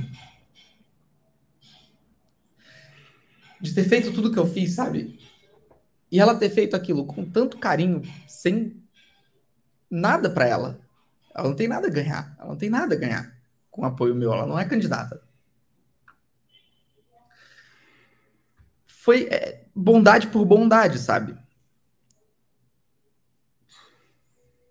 E, e aquilo foi muito bonito para mim, assim. Por mais que seja só um café. Então, eu quero dizer que eu, eu me sinto muito feliz hoje de, de saber que minha, minha mãe e meu pai me criaram para eu conseguir não ter orgulho. Na hora de pedir perdão, na hora de assumir as cagadas que eu faço. E eu nunca tive, porque eu acho que, que a gente tem muito a engrandecer a vida dos outros quando a gente assume, sabe, os nossos erros e e corrige eles. Porque é muito fácil às vezes a gente só assumir que errou, né? E às vezes a dificuldade está em a gente se comprometer a corrigir aquela cagada que a gente fez. E é isso que eu estou tentando fazer agora. E toda a força que eu puder dar, toda a energia que eu puder colocar para a gente conseguir derrubar esse assassino que está no poder nesse momento, eu vou usar toda a força que eu tiver. Muito bom, né, gente? Realmente. Diga, Marcelo. Não, Léo, é, é impressionante. Primeiro, é a postura dele e da faixa etária dele. Não se vê isso muito constantemente hoje. O umbigo fala mais alto para muita gente, o orgulho fala mais alto para muita gente. Mas é, eu tenho presenciado, e acho que Daphne também, nessas idas. Você sabe que nós estamos formando uma dupla 247 aqui no Rio, eu e Daphne, estamos aparecendo em todos os eventos, as pessoas já, quando vê um, pergunta pelo outro, Daphne está junto, não está junto. É impressionante a maneira como Dilma Rousseff está sendo recebida pelos grandes públicos. A admiração e o carinho, às vezes, ontem eu ouvi alguém falar isso, é maior do que o próprio Lula. Entende? Ocorreu em Nova Iguaçu, ocorreu na ABI, quando ela teve lá com a Dida Muz, ocorreu é, no Circo em São Voador. Gonçalo, em Circo Voador. Em São Gonçalo, ela não foi. Tá? Então, é muito impressionante como a figura da Dilma está saindo muito superior ao que, que as pessoas admitiam antes. E não vou me impressionar se ela acabar. Já tinham dito que ela não iria entrar no governo do Lula, mas não me impressionará se ela acabar ocupando um lugar de destaque no governo do Lula. Eu também acho que ocupará e espero que ocupe. E não é só um café, né? Não é só um café, Léo e Marcelo. Eu acho que tem toda a simbologia desse, desse gesto da Dilma e, e, e essa fala do Felipe Neto né? Também não é uma fala individual dele, é uma fala, como disse o Marcelo, de toda uma geração que, que inclusive acompanhava o Felipe Neto, que protestou contra a Dilma, xingou a Dilma, achava que era legal fazer isso e que agora está voltar atrás e ver que não é assim, né? Que eles estavam sendo manipulados. Essa, essa geração foi vítima de um jornalismo criminoso, né? E continua sendo, né? Olha que interessante. A Folha de São Paulo publicou isso aqui. O youtuber e empresário Felipe Neto se encontrou com a ex-presidente Dilma Rousseff, pediu desculpas por já ter feito vídeos em que falava mal dela, de Lula e do PT. E o Felipe foi para cima da Folha, está dizendo: Oi, Folha. Acho que vale lembrar que eu pedi perdão principalmente pelo meu apoio ao golpe. E sabe de uma coisa? A Folha teve participação decisiva, na minha opinião, e defesa do golpe na época. Acho que vocês devem um pedido de perdão, assim como outros veículos e grandes emissoras. Isso aqui foi fantástico. Por quê? Porque Na verdade, quer dizer, essas pessoas, muitas pessoas achavam que os veículos de comunicação da imprensa corporativa defendiam o interesse público. Não, eles defendem o interesse privado. Eles defendem o grande capital. O grande capital queria derrubar Dilma Rousseff, promover o golpe de Estado, para assaltar os mais pobres. Né? E as pessoas que estavam ali chegando ao mundo naquele momento, formando opinião, foram enganadas e manipuladas pela Folha de São Paulo. Admiro muito Felipe Neto pelo fato dele ter feito a sua própria autorreflexão, chegado às suas conclusões e hoje compreendeu o papel da mídia corporativa e golpista no Brasil, que continua sendo golpista. Esses meios de comunicação, Marcelo e Daphne, eles diziam que o Lula teria que esconder a Dilma na campanha. Tudo que a gente não está vendo é o Lula esconder a Dilma, pelo contrário. Né? Enfim, então parabéns. Acrescentando, Léo, acrescentando o que a Daphne falou, uma das passagens que nós presenciamos foi na PUC do Rio, quando a Dilma foi levada pela Benedita. Ali, o ginásio todo lotado de alunos da PUC, e convenhamos, aluno da PUC não é aluno de comunidade, não é gente pobre que ganha auxílio, auxílio nenhum. É aluno classe média, classe média alta. E ela foi ovacionada. Ovacionada por aquela juventude que deve seguir o Felipe Neto. Mas é isso que eu estou dizendo. Esse pedido de perdão do Felipe Neto né, é, é, corresponde a esses aplausos todos que, que essa geração e que correspondem também a um, a um pedido de perdão dessas pessoas, desses estudantes, desses jovens que lá atrás xingaram a Dilma e acharam que né, que estavam corretos, porque era uma, uma onda, digamos assim. Né? É isso, era gente. onda. Bom, mas vou deixar vocês, obrigado. É, toda vez que entra no tema da, da Dilma, realmente eu também sinto uma forte emoção. Obrigado, gente. Obrigado, bom dia, Léo. Valeu, Léo. Olha Vamos lá, Daphne. A, a Alair Padovani diz assim: parabéns aos resistentes desde 2015.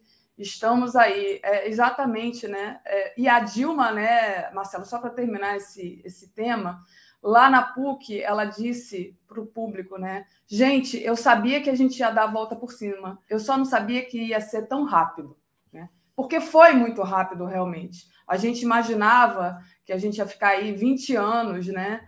E que depois é, as pessoas iam ver que realmente foi um erro apoiar o golpe, que foi um erro tudo isso, né? E acabou culminando no governo Bolsonaro, mas pessoal está tomando consciência e isso, é, o evento de ontem, essa super live de ontem, reflete muito isso.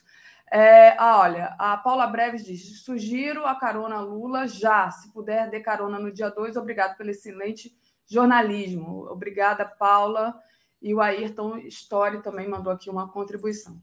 Marcelo, a gente tem. Ah, tem aqui, ó. Van Sakai. Foi uma covardia machista o impeachment de Dilma. Ela é uma lutadora, exatamente. E isso está muito claro hoje, para muita gente que na época não estava tão claro assim.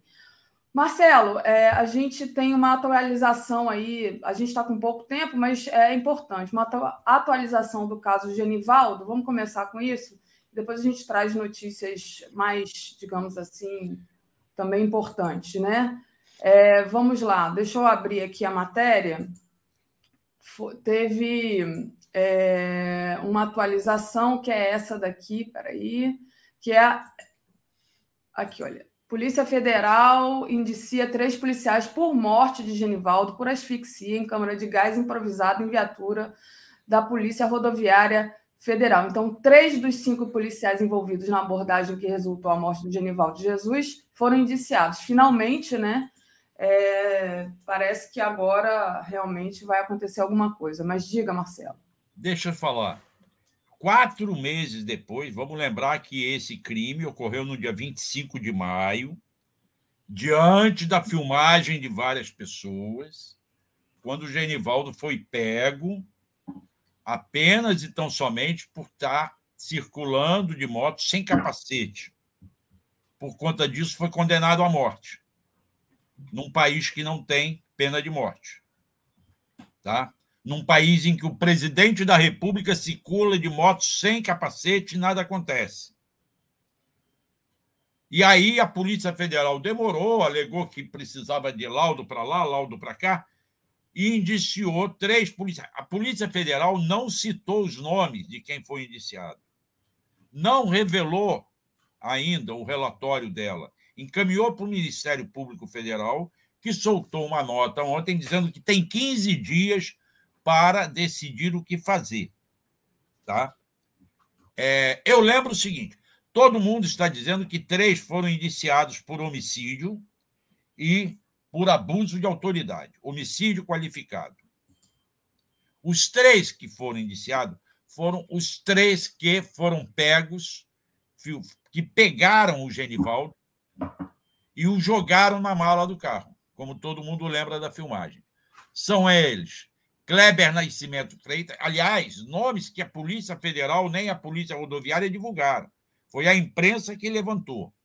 Kleber Nascimento Freitas, Paulo Rodolfo Lima Nascimento e William de Barros Noia. Tá? Então, esses três foram indiciados por homicídio qualificado. Não sei qual é a qualificação. Provavelmente por sem direito à defesa da parte do réu, e eu não sei que outra qualificação teria. Agora, me chama a atenção, e eu, como não vi o relatório, Estou aguardando para afirmar isso. Uma coisa: Genivaldo foi torturado. Antes de jogarem na mala do carro e dispararem um gás lacrimogênio que o matou por asfixia, não é, é uma das substâncias do gás o matou por asfixia, fez entupir as vias aéreas dele. Antes disso, ele foi torturado, todo mundo viu. Ele foi, apanhou ali. Cadê a tortura? A tortura é crime. o homicídio não abafa a tortura. São dois crimes diferentes. E aí vem a segunda coisa que me chama a atenção: indiciaram os três, que foram aqueles que todos nós vimos no filme, que abordaram o Genivaldo, que bateram no Genivaldo, que imobilizaram o Genivaldo e ainda assim jogaram na mala do carro e lá dentro jogaram gás lacrimogêneo. Mas tem outros dois policiais que se chamam Clenilson José dos Santos e Adeilton dos Santos Nunes, que aparecem no boletim de ocorrência da Polícia Rodoviária Federal, aparecem fazendo uma falsas, falsas afirmações nesse boletim. Disseram que o Genivaldo resistiu à prisão, todo mundo viu que não viu, não resistiu, que ele mexia nos, nas laterais da calça como se fosse sacar uma arma, nunca houve isso que eles saíram dali direto para o hospital e ele morreu mal súbito no meio do caminho. Não aconteceu isso. Levaram primeiro para a delegacia, da delegacia que correram para o hospital. E não queriam levar para o hospital, para não queriam deixar para o médico legal, para o Instituto Médico Legal, queriam levar para uma funerária. Então, há uma fraude processual que precisa ser responsabilizada. Esse caso ainda precisa ser dissecado bem. Eu estou querendo chegar no relatório da Polícia Federal para poder tirar minhas conclusões. Chamo atenção desde agora para isso. Está faltando esclarecer esses pontos nesse caso do Genivaldo. E eu quero mais uma vez agradecer a comunidade do 247, que em maio me ajudou a ir a Umbaúba para acompanhar esse caso. Bom, Marcelo, deixa eu agradecer ao pessoal aqui. Ali Oliveira é, diz assim: foi torturado ao suplicar por respirar lá dentro. Exatamente isso. Reginalíssima nos dá bom dia. Diz Lula no primeiro turno. Ayrton Story, confesso que me emocionei às lágrimas com as palavras de Felipe Neto. Dilma é gigante. Nosso querido Lúcio mandou aqui no, na figura do, do canal dele, Portal Fio do Tempo, um coração. Obrigada, Lúcio, um beijo. Jair Pereira, em Santa Catarina, para deputada federal, Ana Paula Lima, 1313, para estadual, Sareta, 13120. Obrigada aqui pela contribuição, Jair Pereira. Marcelo, um outro assunto que eu gostaria de tratar com você é que candidatos negros de todos os partidos estão denunciando repasse de verba do fundo partidário para as suas campanhas num valor muito abaixo do que estabelecido pela lei do fundo eleitoral. E hoje, aqui no Rio, às 10 horas, acho que é hoje, um grupo vai ser recebido pelo presidente do TRE. Né? Então, parece que não são só candidatos aqui do Rio que vão ser recebidos. O que, você traz de, de notícia a respeito disso? É um absurdo. Está fechado o seu microfone, Marcelo. Eu não tenho muito mais detalhes, não. Uhum. Mas há um movimento capitaneado aqui pelo candidato a deputado e advogado Bruno Cândido. Ele é candidato a deputado estadual pelo PDT do Rio. É um movimento desses candidatos de cota racial, que deveriam ter determinada percentagem, que eu não sei qual é, do fundo partidário, e dizem que há manipulação dessas verbas que não chegam a eles como deveriam chegar. Então, eles serão recebidos hoje pelo presidente do Tribunal Regional Eleitoral do Rio, tá? É, numa audiência agora de manhã, é hoje, né? Para em que parece que vão estar também candidatos de outros estados, eu não sei, porque o Rio de Janeiro, o Rio de Janeiro só pode, o TRE só pode falar por ele, tá? Não pode falar por outros. É, eu achei Aí, estranho também, né, Marcelo? Desculpa. Tá, tá travando a sua internet. Eu acho que a sua internet está travando.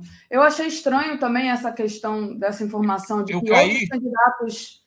Um pouquinho, deu uma travada. Outros candidatos viriam aqui, porque os candidatos estão na reta finalíssima da campanha. Dificilmente iam deixar de, de, de enfim, pedir voto um dia para vir aqui, mas, enfim, a gente vai ficar, vai ficar é, de olho, né? É, como eu recebi essa informação agora de manhã cedo de um amigo meu, e eu não tive tempo de conversar com esse candidato a deputado e advogado, é, eu trouxe a informação para o ouvinte, nosso telenauta, saber do que está acontecendo, porque eu não gosto de ficar brincando com notícia e escondendo notícia, não. Agora, eu vou tentar apurar mais detalhes sobre isso, tá? Uhum. É, vamos ver se eu consigo. Mas já era uma queixa recorrente de que candidatos novos estão recebendo menos verba do que os candidatos antigos. Isso, o, o Hélio Luiz, é, sempre que foi deputado estadual uma vez, depois nunca mais quis ser, sempre comentou que a máquina gira a favor de quem vai atrás da reeleição.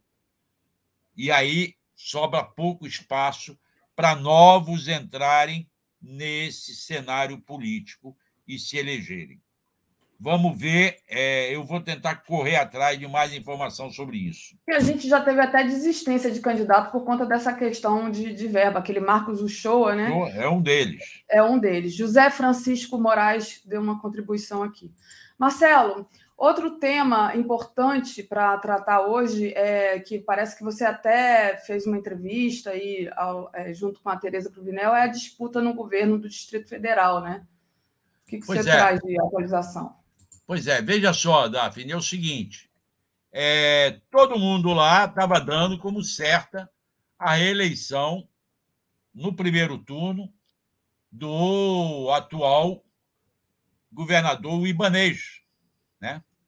É, o Ibanês Rocha, que é do MDB, mas, acima de tudo, é um bolsonarista.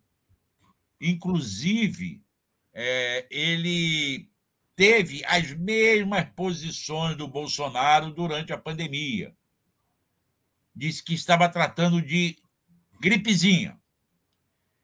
E o Ibanês, nas pesquisas eleitorais do IPEC, eu acho que eu te mandei um gráfico, se você puder, não sei se dá para reproduzir, ele chegou a 45. Foto, né? É, uma foto de um gráfico. Ele ah. chegou a, a, a, atingir 46%. E todo mundo dizia que ele ia ganhar no primeiro turno. Só que na última pesquisa do dia 21 do 9, agora, semana passada, vai sair uma hoje ou amanhã, ele caiu seis pontos. E a Leila do vôlei, que vinha na frente, em conjunto com Paulo Otávio, acabaram estacionando ou até perdendo votos, e quem subiu foi o professor Leandro Graz. O Leandro Graz é do PV, mas ele está na federação PV, PT, PCdoB.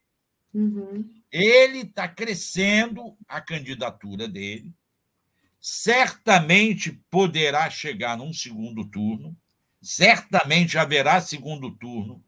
Ontem, o Leandro Graz e a sua candidata ao Senado, que é a professora é, Rosilene Correia.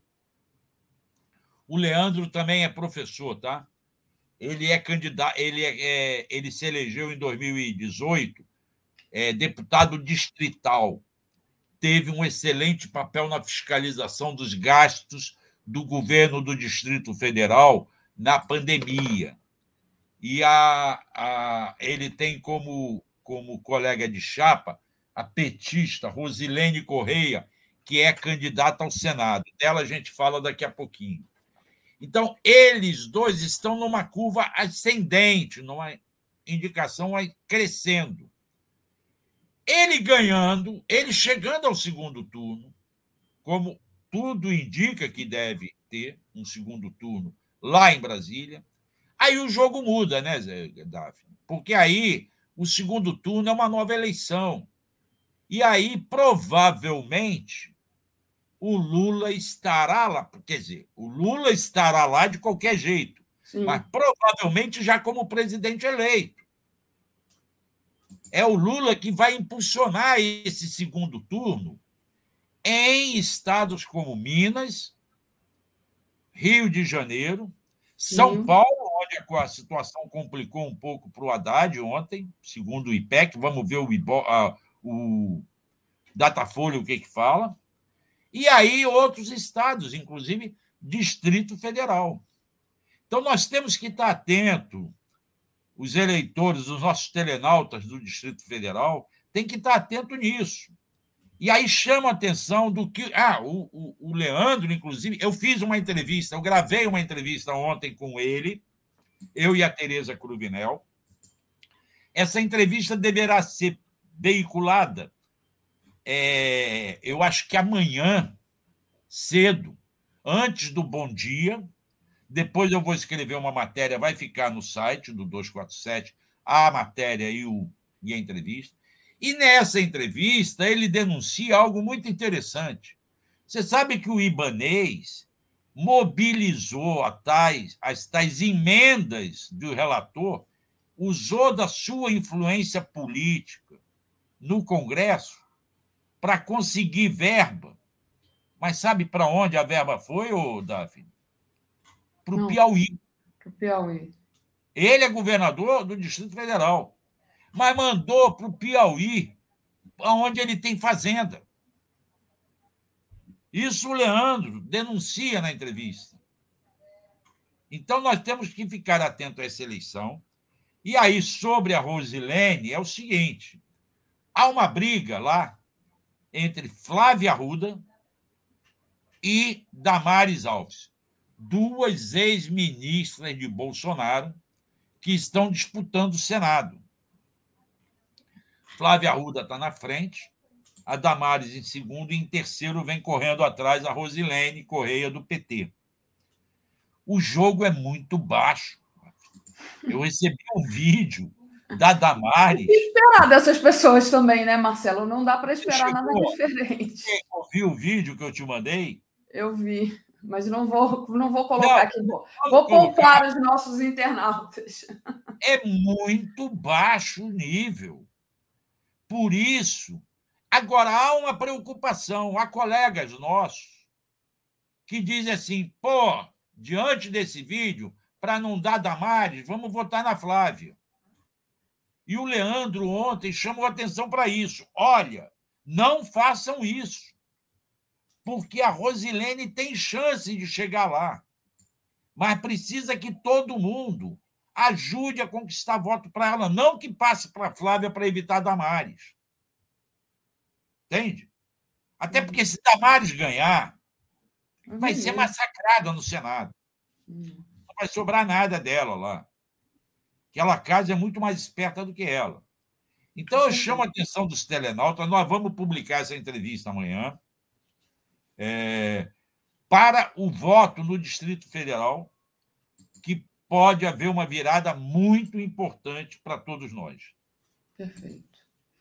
Muito bom, Marcelo. É, deixa eu agradecer o pessoal aqui que está nos acompanhando. Lembrar que é importantíssimo você deixar o like, compartilhar a live, se inscrever na TV 247. A gente está chegando quase a um milhão de inscritos, então aproveitar essa grande audiência de hoje, pedir para o pessoal se inscrever, tá? E quem puder, torne-se membro aí no YouTube ou faça uma assinatura solidária em brasil247.com/apoio.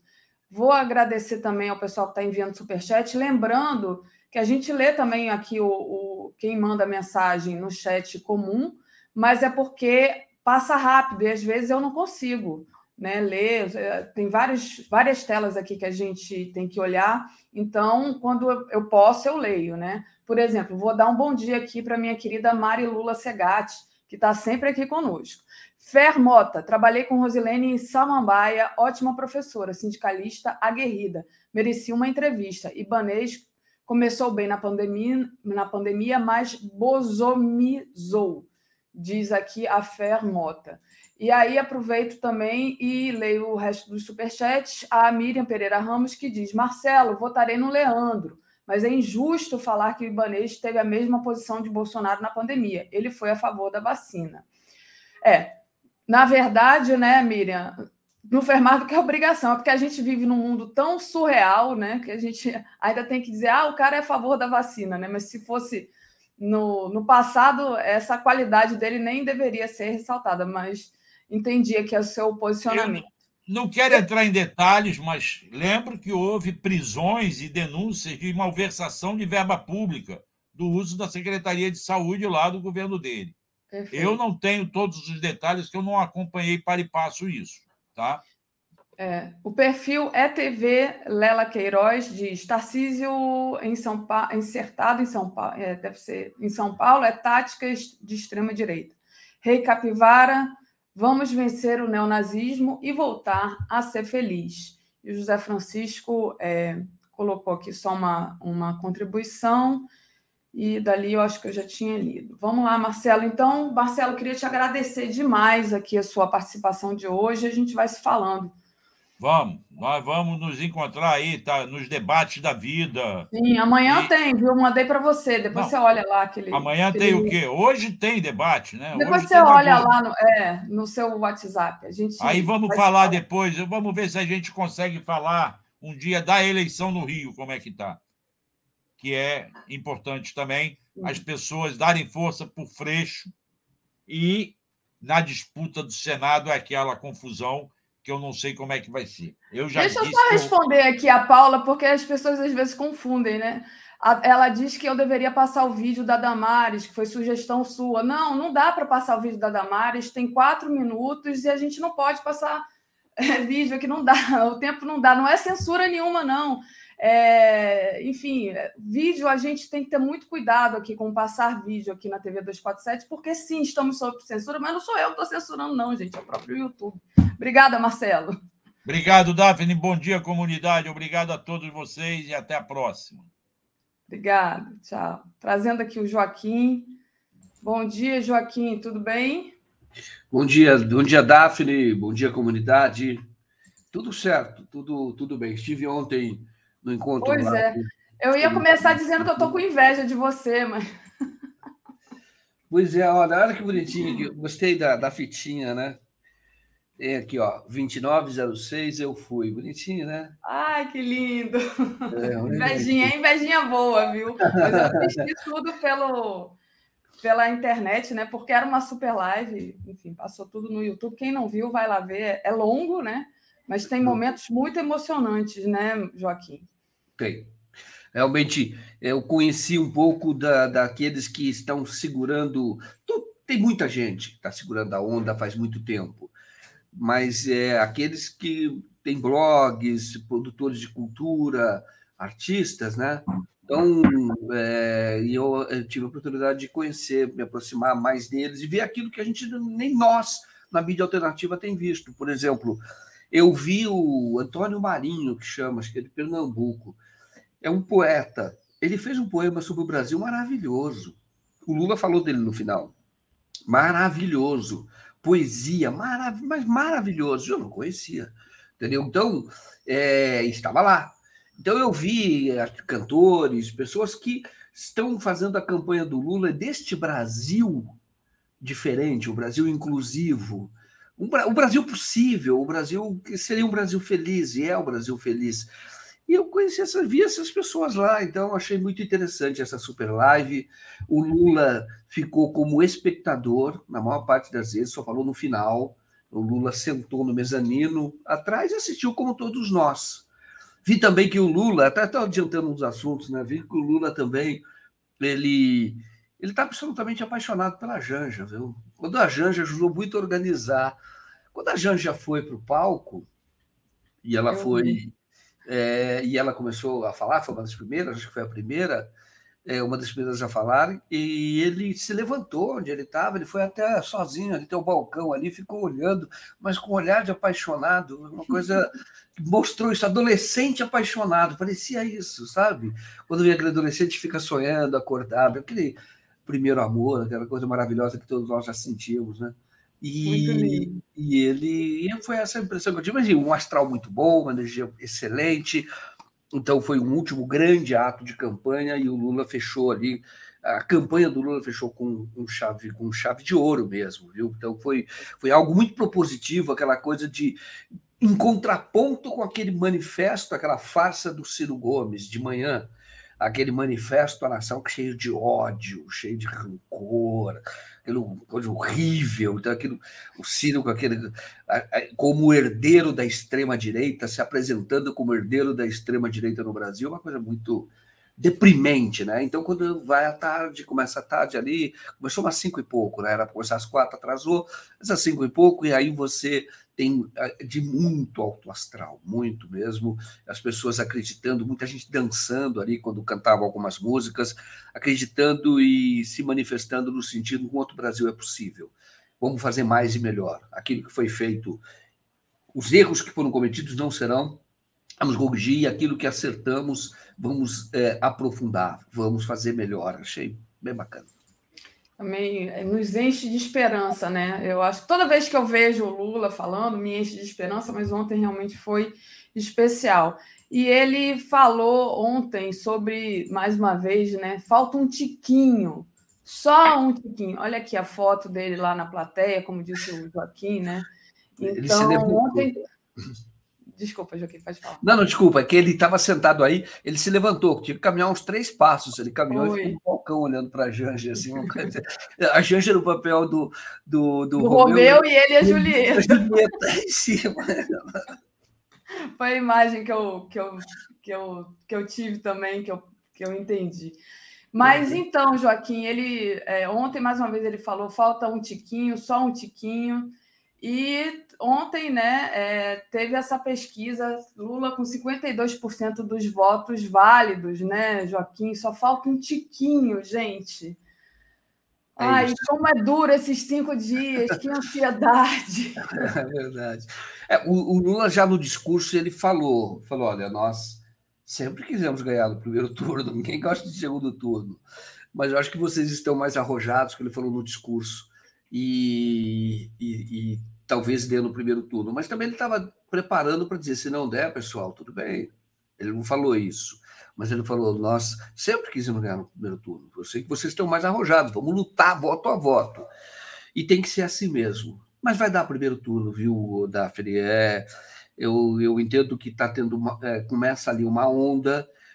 É, o, o, o Ciro vai ficar com a extrema direita mesmo, porque os democratas estão todos saindo o Gregório do Vivier falou certo, ele está implodindo o PDT.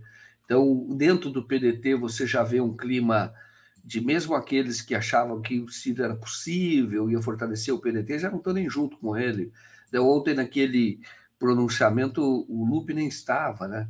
Então, você tem. Você tinha o quê? Você tinha a esposa dele que estava do lado, você tinha um candidato a governador, e, e ali você tinha o Antônio Neto, que é um, um sindicalista que era do MDB até dois dias atrás aí, entendeu? Então, é, é, é uma é, é, é, deprimente ali. Eu acho que vai dar primeiro turno porque esse povo está indo para o pro, pro, é, tá indo para o Lula. O Siqueira Castro, que brisolista, fundador, foi secretário, homem de confiança do. Ela mandou ontem para mim um artigo, o 247 deve publicar, né? Então, ele falando por que os brisolistas devem apoiar o Lula. E então criou-se essa vibe que você vai ver o que vai ficar com o Ciro é o ódio. Entendeu? É o ódio, é, é a vertente do ódio que vai para o Ciro. Ele é diferente, ele é herdeiro disso. Que, é, que, na minha opinião, é extrema-direita também. Essa vertente do ódio vai ficar com ele. Os outros democratas querem logo virar a página, construir um Brasil melhor, é, ir adiante, é, aquela celebração, aquela festa maravilhosa que já vai ser a partir do dia 2. Então, esses querem esse outro Brasil que é possível e que hoje ele é, a história mostra que, que tem que ser liderado pelo Lula. Claro, o Alckmin percebeu isso, o Alckmin estava lá ontem, o Alckmin percebeu isso, que esse é, é, o momento. Nós estamos tendo dias de trevas, ou a triste era Bolsonaro, né? São dias de treva, e para superar isso, e vai superar, é o Lula. Então, já tem vários setores, mesmo aqueles que você nunca imaginava que apoiariam o Lula, apoiando Lula, e a Dilma também, viu? Ontem, no, na, naquela manifestação, a Dilma foi muito, muito aplaudida, mais do que o Lula. Preciso dizer isso, tá? Foi mais do que o Lula, bem mais. Porque estava aquele povo que, aquele povo que sofreu com a Dilma, todos nós, todos nós. Aquele gosto, nós provamos aquele gosto amargo da injustiça. A gente estava vendo, fala, mas não é possível tirar uma presidente por conta dessa mentira de pedalada fiscal. Que história é essa? Que, o que estão fazendo com o nosso país? A gente via isso. Então a gente sentiu aquele gosto amargo, né? E aquele povo lá muito sentido muito mais fortemente, né? Tava nós todos. E o, o e ela foi bastante bastante aplaudida. Então é, eu, eu acredito que deva haver a partir da eleição do Lula um movimento para anular aquela sessão infame da Câmara dos Deputados em que o Jair Bolsonaro dedicou o voto dele ao brilhante Ustra, aquele show de horrores. É preciso. O Brasil, o Brasil é preciso corrigir esse problema, é preciso fazer justamente a anulação daquela sessão, daquela farsa, e, e para a gente poder seguir adiante, porque a Dilma foi uma grande injustiçada, né? Uma coisa até o o Felipe Neto, até adiantando outro assunto, né? O Felipe Neto está tá, tá dizendo que a Folha deveria pedir desculpas. Porque o Felipe Neto tem razão. Eu, eu conheci o Felipe Neto numa situação aqui em São Paulo, lá no começo, quando ele tinha um programa no, no Multishow, e que era Não Faz Sentido. Ele é, ele é um menino bacana, sabe? Ele é um cara. Um cara já era naquela época, um cara do bem e tal, né? Então ele está ele foi claramente influenciado pela mídia. Claramente. Porque ali também a mídia mostrou a sua face e muita gente acreditava nessa velha imprensa. Hoje, não mais. Hoje tem um pé atrás. Tá? E isso são vários setores da sociedade, inclusive da direita. Você vai ter um pé atrás. E ele acreditou ingenuamente. Então ele, tava, ele fez lá uma postagem em cima da Folha, que a Folha está noticiando que ele pediu desculpas. Ele pediu perdão e ele pediu perdão. Tem um vídeo muito bonito dele, ele chora, se emociona, falando como foi esse encontro com a Dilma, que ele, que ele atacou bastante. Nós como passamos aqui o vídeo mais cedo, logo que eu entrei, o Léo colocou. Exatamente. Ele, ele vai lá, ele, ele se emociona, ele fala que estava ali, ela, ela deu o cafezinho que ela tirou e passou para ele. E ela achou um gesto tão, ele achou um gesto tão bonito, porque é do tipo seguinte, puxa, no fundo, no fundo, ele pensou o seguinte, puxa, eu fiz tão mal essa mulher e ela me serve um café, o café que seria dela. Eu fiz tão mal, E ele pediu perdão e agora ele está dizendo para a mídia no que ele está certo. Peçam desculpas. Peçam desculpas. Eu tenho a hombridade. Entendeu? Peçam desculpas. Agora, eu vou te falar pelo que eu conheço da empresa. Vai demorar para pedir desculpas, não vai acontecer isso agora. Eles vão dizer muito tempo, durante o governo Lula, se o Lula se eleger, tudo indica que sim. Vão dizer muito tempo que não foi absolvido, porque para o Lula e, e a Dilma existe a presunção de culpa. Eles inverteram a Constituição. Isto é, todos nós tem, temos a presunção de inocência. Isso é o que nós carregamos, que isso é maravilhoso. Você carrega a presunção de inocência, claro. Agora, o Estado acusa, prova, e aí forma a sua culpa. Agora, nós temos essa presunção, mas para o Lula e para a Dilma não vale. Eles têm a presunção de culpa. Não vale a presunção de inocência. Então, hoje, o que esses jornais, o que os articulistas ligados a eles estão fazendo, essa velha imprensa, esse projeto neoliberal, o que estão fazendo é isso. É dizendo, não, o Lula tem presunção de culpa. Entendeu? Ele é culpado, até prova em contrário. Vai, ó, ó, prova mais aí que eu não estou convencido de que você é inocente. Meu Deus. Entendeu? Todos os processos formulados, ele é absolutamente inocente. Mas ele está cobrando isso dessa velha imprensa, essa velha imprensa não vai fazer isso nesse momento, não vai fazer, talvez faça lá no futuro, um dia que o Lula já não estiver aqui, aí fale, entendeu? É, é aquela coisa de não dou o braço a torcer. É, você tem a imprensa, isso é um conceito antigo, né? Salvo engano, foi o Balzac mesmo que viu, tá? No Rei de Balzac, salvo engano, viu? A gente lê bastante coisa, salvo engano, que ele diz o seguinte, que a imprensa, ele está falando isso 160 anos atrás, lá na França, que a prática da imprensa, o modus operandi da imprensa é esse, é colocar o leitor de joelho a, e, e dar notícia, dar notícia e fazer campanha até que o leitor concorde. Sim, você tem razão entendeu? A imprensa é assim, entendeu? Faz uma manipulação num grau imenso até que o leitor, o público, admita que o jornal tem razão. Absurdo, que o meio de comunicação tem razão. Mas, no fundo, o jornal é apenas uma expressão de um setor da sociedade, desse setor que explora a maior parte das pessoas, isso há muito tempo. Esta é a forma de dominação que foi criada a partir da consolidação dessa imprensa, que está mudando, porque ela não tem mais a última palavra, mas ainda influi muito. Tá? E o, faz o, o Felipe Neto dizendo, poxa, eu acreditei em vocês. É isso que ele está falando. Pô, não, e, e é um alerta, né, Joaquim, dele falar, eu acreditei na imprensa e fui manipulado. Então fiquem atentos, né, meus seguidores, que eu não sei quantos milhões são, mas são muitos, fiquem atentos, porque houve uma manipulação.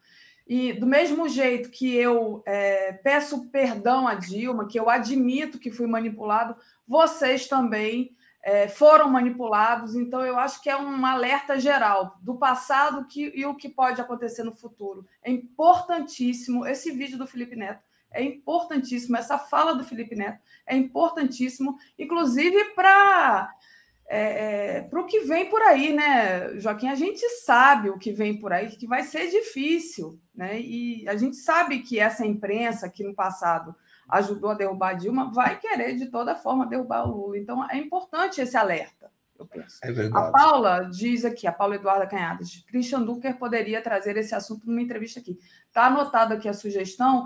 E aí, Joaquim, eu já passo para você é, continuar, mas deixa eu só dar uma lida aqui nos superchats para não tá me. Certo me atrasar muito depois claro. e a gente fica eh, desatualizado, né? É. A William, o William Oak diz, por isso vocês são tão importantes, mídia alternativa séria. Obrigado, William. Viviane Rocha, Dilma é honesta e guerreira, exemplo de luta, coração valente. O Nilo Alves Júnior é, traz aqui uma, um questionamento que eu peço para você responder depois, Joaquim. Ele diz: em Lula ganhando no domingo, o que fazer para apear imediatamente o Bozo do poder?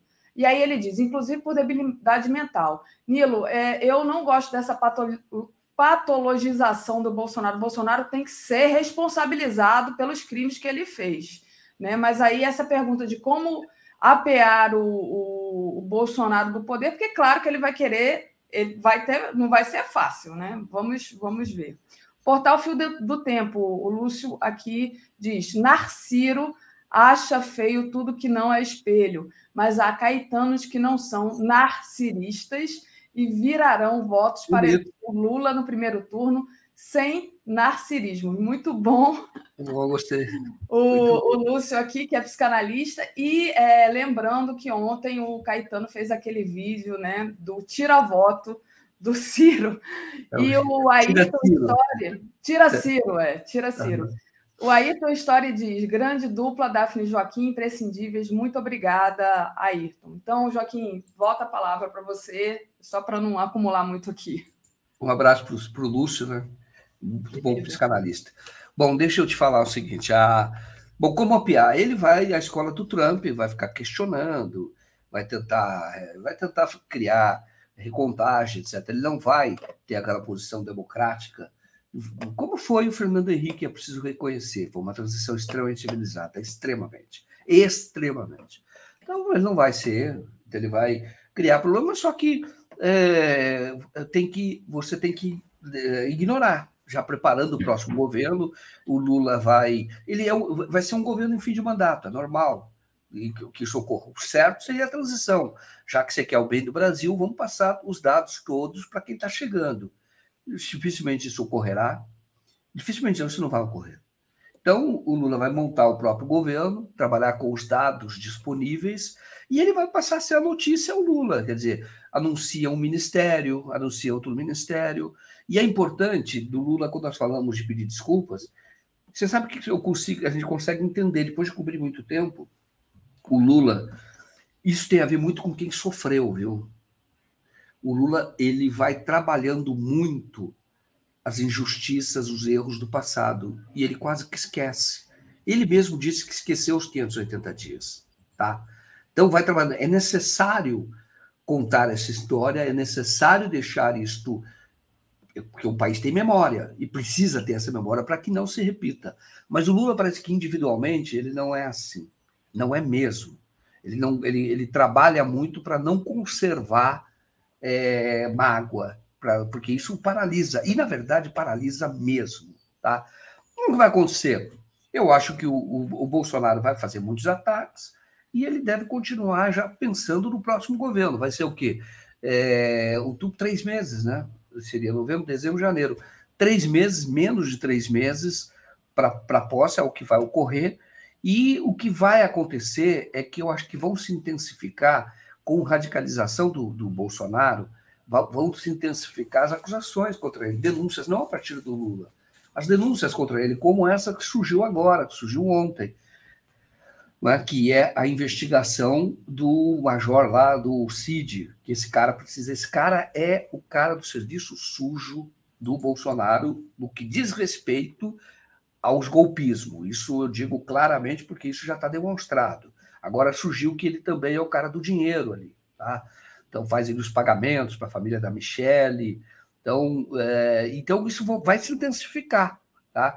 E eu, eu entendo que o, o, o Bolsonaro vai, quanto mais ele radicalizar, mais perto da prisão ele vai ficar, tá? Porque a sociedade responde, tá? tem resposta, a sociedade responde. E tem, a instituição erra, como errou mais recentemente, mas ela, ela tem poder para fazer funcionar, tá? para fazer a, a, a, sua vontade prevalecer. Então, eu, eu entendo que vai, olha, tá aí a história do Major Cid, esse cara, esse cara, esse cara é o interlocutor, por exemplo, do Alan dos Santos, junto ao Jair, ao Jair Bolsonaro. Ele que tem mensagens entre eles, ele falava pouco por telefone, mas as mensagens de advogado, isso está no inquérito, na parte já divulgada pelo Alexandre de Moraes, ao inquérito dos atos antidemocráticos, na parte já divulgada, você vê que ele está tramando com o dos Santos.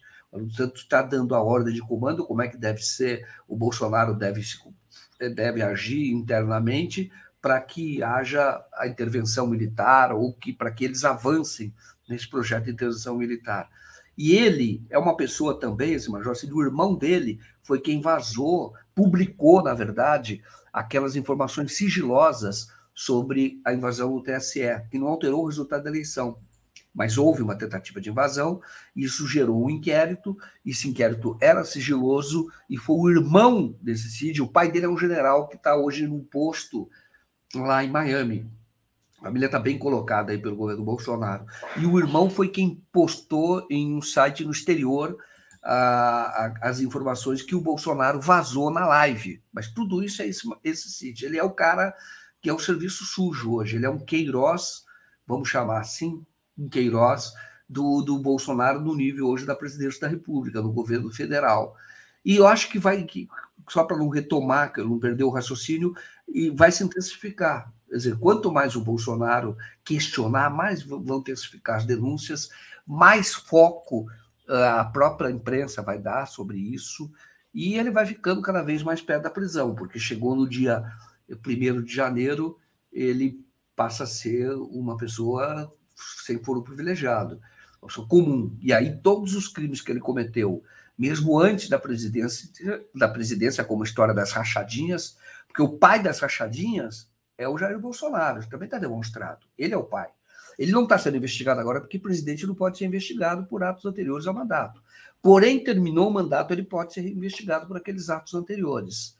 Então, vai vir uma avalanche de investigação aí, porque existe na tendência, na tradição brasileira, e essa é uma tradição nossa, para o bem e para o mal, de conciliação. Então, se o Bolsonaro baixa a bola, pode aumentar essa, essa, essa chance dele se livrar da cadeia por, uma, por, um, por um processo de conciliação. Você não vê que o próprio William Vac já defende, junto ao Lula, anistia o Bolsonaro. Isso é uma tradição brasileira. Ah, vamos deixar para lá, vamos deixar para lá. O que ele falou, tudo bem, não foi legal, mas vamos deixar para lá, vamos, vamos seguir adiante e tal. Deixa para lá os 600 mil mortos pela Covid, né? É isso. Deixa para lá, deixa para lá, deixa para lá. É, vamos, vamos avançar, vamos pensar no dia de amanhã. O próprio Lula é herdeiro dessa tradição, viu? O Banestado já tinha começado a ser investigado antes do governo dele. O, o governo federal, não o Lula pessoalmente, o governo federal decidiu tirar o pé do acelerador na investigação do Banestado. Eu tenho que dizer isso porque isso é verdade. Tá? O Celso 3 e o delegado da Polícia Federal, que estava lá em Nova York, estava fazendo investigação no Banestado, tiraram o pé, do estado, o pé, o pé do acelerador. Por quê? Porque o Banestado pegava toda a corrupção da privatização. A conta do Banestado, a CC5, era usada para desviar a grana da privatização. E isso tem que ser falado. E isso o, o governo federal, da época do PT, tirou o pé do senador mesmo. Falou, deixa para lá, não vamos, não vamos mexer com isso, vamos para adiante. Vamos adiante. E veja o que aconteceu, deixou a cobra ser criada. Continuou ali alimentando e deu no que deu. Mas nós temos essa tradição. O que eu quero dizer é que hoje não é só um governo federal, claro que tem um poder gigantesco, mas tem o próprio judiciário que foi muito atacado pelo Bolsonaro. Então, é, ele quanto mais radicalização ele fizer, mais perto da cadeia ele vai ficar. É. Muito bom, Joaquim. Deixa eu agradecer o pessoal aqui, pedir para vocês deixarem o like, compartilharem essa live. Quem não se tornou membro ainda, torne-se membro aí no YouTube, faça uma assinatura solidária no brasil247.com.br apoio, ou simplesmente se inscreva no canal, que é de graça e já nos ajuda muito se a gente conseguir chegar a um milhão até o dia 3, vai ser muito bom. É, Léo Zirg, precisamos eleger comunistas para enfrentar com qualidade o fascismo e o neoliberalismo no Congresso. Procure os candidatos do PCB na sua região e nas redes sociais. Ah, essa mensagem da Andrelina Queiroz é demais, gente. É, mesmo Fortaleza votando historicamente na esquerda, fui muito pisoteada por familiares que apoiaram o golpe e votaram em Bozo. Olhar agora para os arrependidos lava a alma. Então, muito bom, Andrelina Queiroz agora está aí, né? Falando, eu avisei. Kaique Butler mandou aqui uma mensagem em inglês, mas dizendo que pedindo a Deus que nos traga a vitória no, no a vitória final logo, né, no, no domingo. Ednei Manauara, temos que fazer a campanha para Dilma ser chanceler, chefe do Ministério das Relações Internacionais do governo Lula. Penso que até o Celso Amorim apoiaria. Então, é, eu não sei, ontem ele fez uma fala, né, Dilma? Nós. Ele incluiu a Dilma, né? Você percebeu isso também, Joaquim? Sim. Foi logo no finalzinho que ele falou assim: Dilma, Sim. nós vamos estar juntos. Eu falei, opa, eu acho que a Dilma vai participar do governo. Não sei se você chegou a prestar atenção nisso. Vi. Não, ele estava falando também da Dilma como vítima do ódio, né? Essa coisa do ódio, quando ele estava falando da cultura do ódio. Mas eu entendo que a Dilma deva participar, sim, do governo. Agora, tem que ver, eu entendo, primeiro que isso para o bem do Brasil, tá? Ela tem uma qualificação muito grande, um quadro muito importante. Então, é, é, eu entendo que ela está preparada para isso e ela pode sim assumir. Só tem que tomar um cuidado, mas isso não vai ocorrer. Que você não pode ter dois presidentes numa, num governo, porque um presidente não manda em outro, entendeu? E, na verdade, claramente o Lula é o presidente, é a maior força que existe. O Lula, ao contrário do que dizia essa velha imprensa, não influía no governo da Dilma. Pelo contrário, ele perdeu espaço perdeu espaço. Isso é decidido também, está na história. Entendeu? Ele perdeu espaço. No segundo governo da Dilma, ele perdeu espaço e vinha perdendo espaço porque a Dilma tinha autonomia e autonomia que, que ele queria que ela tivesse. Tá? E é importante que seja assim. No momento quando ele foi para a Casa Civil, era um momento agudo, claro. E, e, o, e, a Dilma, ela fala sobre isso. O Lula é um grande gestor, as pessoas não sabem disso. E a Dilma falou isso uma vez numa entrevista para mim, depois da entrevista, conversando. Ele é um excelente gestor, é muito organizado, excelente gestor. Poderia ser um excelente ministro da Casa Civil, tinha também habilidade política, mas não pode ter dois presidentes.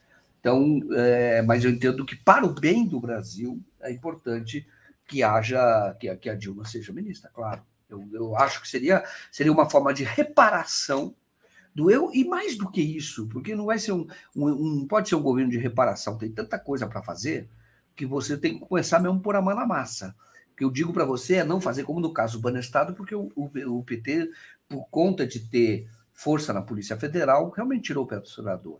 Tinha um delegado da Polícia Federal que ficava na hora que ele voltou para o Brasil, foi trazido de volta para o Brasil, está investigando a conta da Bacon Hills lá.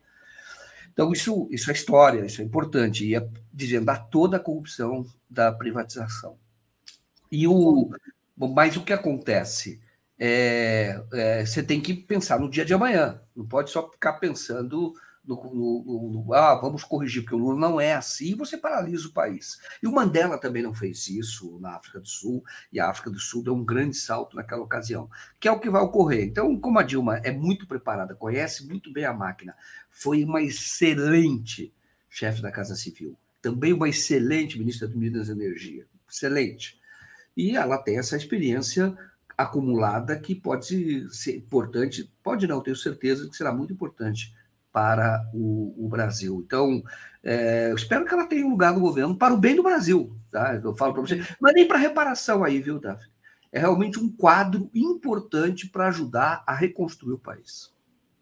Se a Dilma também não quiser e quiser ficar andando só de bicicleta, ela merece, entendeu? E todos os eventos a gente vai aplaudi-la de pé. A Lia Oliveira diz: não enxergo a Dilma diplomática, mas contundente. Obrigada aqui, Lia, é, pelo seu superchat. Joaquim, é, não sei se você ainda quer fazer uma palavra final, mas acho que a gente é, é, cobriu bem aqui aquele evento maravilhoso de ontem.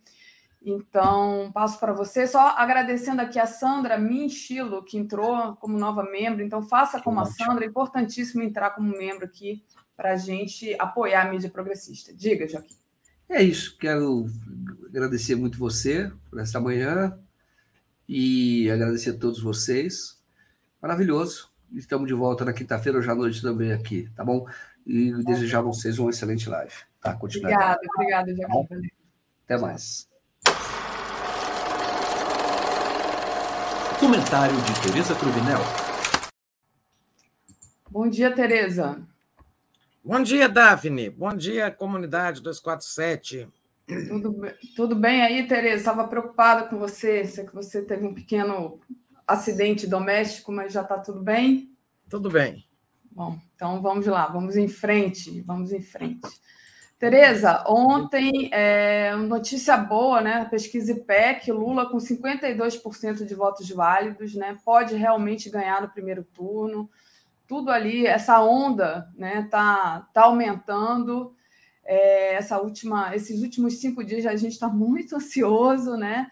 Mas queria que você trouxesse as suas impressões dessa, é, enfim, dessa pesquisa IPEC e é, também os detalhes que você considerar que são importantes. Pois é, a pesquisa IPEC de ontem, ela capta um fim de semana muito especial, né?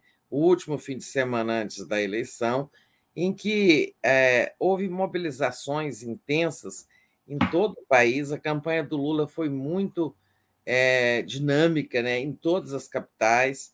Teve o é, grande evento aí do Rio, que você participou, cobriu, mas teve também nos outros lugares, nas outras capitais, até nas cidades do interior, carreatas, passeatas, encontros, carnavais, micaretas, é, todo tipo de, de atividade. Né?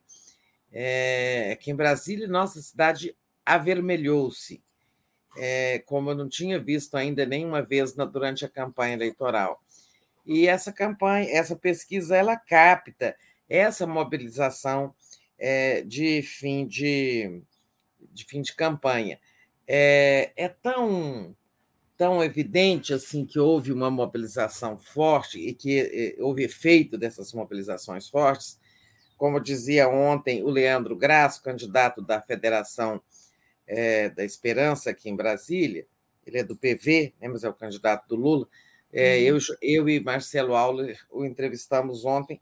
Ele cresceu, aqui o Ibanês é, não só o Lula cresceu, mas os candidatos a governador do Lula, apoiados pelo Lula, cresceram. Né? É, tá, então, houve crescimento de candidatos é, na Bahia, claro que teve fatores locais lá na Bahia, como é, a tentativa de enegrecimento do candidato a CM Neto, né? É, mas o Jerônimo disparou na Bahia, teve movi esse movimento aqui de Brasília, é, teve movimento no Sul, né? movimento que eu digo de pesquisas dos candidatos a governador. Então, não foi só o Lula que cresceu, né? Foram o, também os candidatos aliados, em geral, não, não é em todos os estados, mas em geral, eles reagiram também positivamente. Mas vamos ficar aqui com os números de presidente, todo mundo já viu os números gerais. Lula é, com 48 e crescendo um ponto a mais, e o Bolsonaro permanecendo nos seus 31, né? No segundo turno, se houver, né? Lula ganhando de 54 a 35, e nos votos válidos, Lula chegando a 52%, o que garantiria, se esse fosse o resultado da eleição, a vitória em primeiro turno. Né? Tivemos o, o Ciro com seis, perdeu um ponto, e a Simone se manteve lá nos cinco. É, de modo que assim, a gente não sabe ah, atribuir a, com certeza, ninguém pode atribuir com certeza, de onde vieram é, o, os eleitores que passaram para o Lula, esse um ponto a mais, passando de 47 para 48. Podem ter vindo do Ciro, mas também podem ter vindo é, dos brancos e nulos que caíram um ponto, né? pessoas que resolveram votar. É, válido ao invés de desperdiçar o voto votando branco e nulo. Porque votar branco e nulo, gente, significa nós precisamos muito conversar com essas pessoas, né? Quem tem chance, falar, você está se anulando, o seu voto será inválido, né? É, e você está deixando, é, perdendo a oportunidade de dar a sua opinião, de fazer a sua escolha, qualquer que seja. Né? Voto nulo em branco na democracia é uma anulação da cidadania, né? E isso diminuiu um ponto também, isso eu achei importante. No mais, o Lula continua com, é, liderando com 62% no Nordeste, o Bolsonaro com 23%, que lá é uma diferença, então, de é, 39 pontos né, de vantagem, é enorme. Mas essa vantagem do Lula no Nordeste, ela não pode, sozinha por si, não garante eleição. Então, temos que prestar atenção nas outras regiões. É, lá no, no Nordeste, é, no Norte Centro-Oeste, né, continua o Lula liderando muito com uma pequena vantagem, 42 a 36, mas está acima da margem do de erro. No Sudeste, que é o importante, É, vamos ao sul antes do sudeste. No sul, é o Bolsonaro que lidera, é a única região, segundo o IPEC, em que o Bolsonaro está na frente, com 38, embora tenha perdido 3, ele estava com 41, e o Lula com 35, que também perdeu 3. Olha que movimento estranho na região sul. É, teve um ligeiro crescimento de Simone e Ciro, e o Bolsonaro perdeu 3 e o Lula perdeu 3. É estranho, né? Que os dois tenham perdido é, na mesma né, nessa região, na região sul. É, e o crescimento também não justifica, o crescimento dos pequenos também não justifica esse movimento. Isso aí talvez possa ter sido um problema metodológico, há que se esperar. E, por fim, Sudeste, né, Daphne, que é a batalha mais importante desse momento, a batalha do final da campanha, é, da concentração de todos os candidatos é, lá neste lugar, nesta região, né? É, porque tem ali 42% do eleitorado nessa, no, no Sudeste e está muito apertado ainda. Olha, o Lula está com 45, mais dois, ele cresceu dois, e o Bolsonaro com 33, mais um. Nessa pesquisa aqui do IPEC, a diferença está até razoável, está de 7, 5, 12 pontos, né? Diferença de 12 pontos. Mas ontem, por exemplo, teve uma pesquisa Quest com empate técnico. Então, o Sudeste preocupa, porque tá tendo essa, tem essa discrepância metodológica entre as pesquisas, é, que torna assim preocupante é, qualquer movimento de avanço do Bolsonaro aí campanha do Lula está muito atenta, ele vai se concentrar em São Paulo, é, foi ao Rio, não vai a mais, né, volta ao Rio apenas para o debate de quinta-feira, na TV Globo, é, mas é só um bate-volta. É, no mais, é concentração em São Paulo até o final da até o final da semana. Né? Campanha, eu acho que só pode ser feita até sexta-feira. Acho que sábado já não se faz campanha.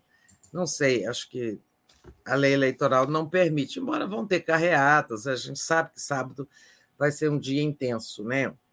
Tereza, é, desculpa te interromper. Tem, você pegou aí o número da rejeição, achei interessante o número da rejeição. Não, fala aí. Então, Bolsonaro tinha 50% na pesquisa anterior, agora está com 51%. Né? O Lula tinha 35%, na, é, tem 35% de rejeição, 33% na pesquisa anterior. A rejeição é, do Ciro caiu de 1% e a de Tebet continuou igual. Mas o Bolsonaro tendo 51% de rejeição é muito interessante, né? Eu achei. Sim, é, com 51% ele jamais vai ganhar uma eleição, né? se, mesmo que, houver, que haja um segundo turno, quem tem rejeição de 51%, ou seja, 51% não votam nele de jeito nenhum, então não ganha eleição. Né? É por isso que se chama de rejeição proibitiva aquela hum. que torna o candidato inviável. Né? É, a rejeição dele aumentou é, dois, né? 1%. E a do Lula era quanto? A, a do Bolsonaro, é, a do Bolsonaro, deixa eu colocar aqui de novo. Era 50, né? É, Agora a do Bolsonaro 50. era 50, passou para 51. E a do Lula era de 33, passou para 35. Mas, enfim, 35. É. Houve um, digamos, todos dois tiveram aumento de rejeição, mas não se não tem é, o mesmo significado, porque a do Bolsonaro é que é proibitiva, é que ultrapassa 50% é bem maior do que a do Lula e tal. Realmente, rejeição aí é um fator, é o, o fator da derrota do Bolsonaro. Né? Por que, que as pessoas rejeitam o Bolsonaro? 51% rejeitam o Bolsonaro. Pelo que ele fez, né? pelo governo que fez, pelo que fez na pandemia, pelo seu machismo, sua misoginia, pela sua falta de empatia com as pessoas, a, a falta de compaixão em todas as situações é, pelo governo desastrado em todas as frentes, é, inclusive que não conseguiu produzir o resultado econômico prometido, e, a, a, embora tenha apelado para os cofres públicos nessa fase eleitoral para distribuir dinheiro, fazendo auxílio é, social de forma bastante discutível, né? A forma como seleciona as pessoas, tudo isso é muito discutível. É, para tentar ganhar entre os mais pobres, e aí nós vamos chegar lá nas faixas de renda. Uhum. Então, essa rejeição é fruto do que ele fez, ele está colhendo o que ele fez, né? o que ele plantou. As pessoas não esquecem é, algo tão recente como os últimos quatro anos, os, né, os últimos três anos e quase quatro, é, oito meses. Ninguém esquece o que o Bolsonaro fez. Todo mundo viveu na pele né, os efeitos do governo Bolsonaro. Por isso a rejeição é alta. A rejeição é em, em decorrência do, é, do governo, da grande reprovação ao governo, que se transfere para a rejeição ao candidato, né? Reprovação. É, a rejeição ao Lula ela não tem a ver exatamente com seus governos, pelo contrário, seu, os governos que o Lula fez é, têm a ver com a sua intenção de votos. Né? Agora, existe um residual aí de, de rejeição decorrente é, da perseguição, do antipetismo, do antilulismo, né, da Lava Jato, de toda a campanha nefasta é, em relação ao tema corrupção envolvendo Lula, apesar de sua é, inocentação. É, mas existem pessoas que ficaram com, for, formaram uma opinião negativa. Se todo mundo que você pergunta por que, que não vota no Lula, ninguém fala assim, porque o governo dele foi ruim. São aqueles que a, acreditaram na Lava Jato e não se convenceram ainda. Né? Então, são, é uma rejeição aí de 35, muito mais baixa do que a do Bolsonaro, mas que tem a ver ainda com o antilulismo, né? É, com toda a campanha que foi feita. É claro que alguns foram fisgados né? pela mentira, pelas fake news, pelos processos do Sérgio Moro. Tem gente que continua ali, infelizmente. É, vamos às rendas, então. As faixas de renda, eu considero a questão, assim, o recorte da pesquisa mais importante, eu considero das faixas de renda, porque esse é um país muito estratificado, né? Ele é um país, além de desigual, com um corte muito nítido entre as faixas de pobreza e é, a, a, estreita faixa de riqueza, né? País de muita concentração. Vamos lá, até um salário mínimo. Olha, Lula 57, cresceu um ponto. Bolsonaro 23, cresceu três. Né? É, os analistas de pesquisa estão todos destacando isso aí. O Lula, o Bolsonaro teve uma recuperada ligeira entre os que ganham até um salário mínimo. Agora, isso não é suficiente, né? nem, nem belisca a grande diferença entre ele e o Lula nessa faixa aí, que são os mais pobres dos mais pobres, os que ganham até um salário mínimo. A diferença aqui é 7 menos 3, 4, é, 34 pontos percentuais né, de vantagem para o Lula entre os que ganham até um salário mínimo.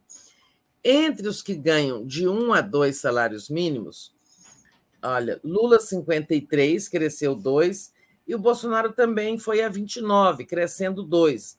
Ou seja, ele também teve uma recuperada ali. Mas a diferença continua enorme, né? É, continua sendo de é, 34 pontos. A mesma diferença é, ali em relação aos que ganham até um salário mínimo. Ou seja, nessa faixa de até dois salários mínimos, onde estão os mais pobres, o Lula continua com uma vantagem muito grande. Bolsonaro teve ali melhoradinha dentro da margem de erro, que pode ser margem de erro, ou pode ser que alguma coisa mexeu com os eleitores, mas nada que afete o grande favoritismo do Lula entre os mais pobres, que já decidiram ir com Lula. Por isso, essa eleição é muito irreversível. É, esses resultados, né, essas previsões devem se confirmar, porque os mais pobres são a maioria os mais pobres vão decidir a eleição. Né? Aí a gente chega ali na faixa de dois a cinco salários mínimos, essa é a faixa de mais instabilidade. Né?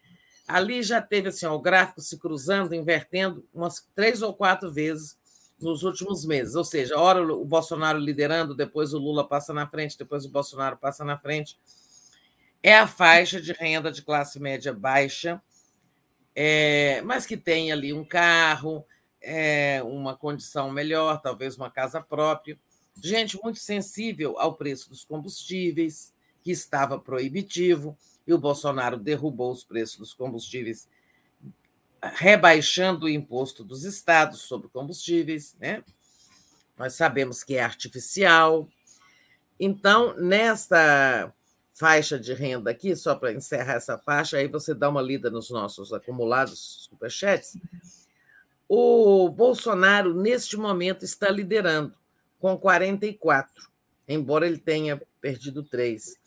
E o Lula está com 38, é, embora ele tenha crescido 6.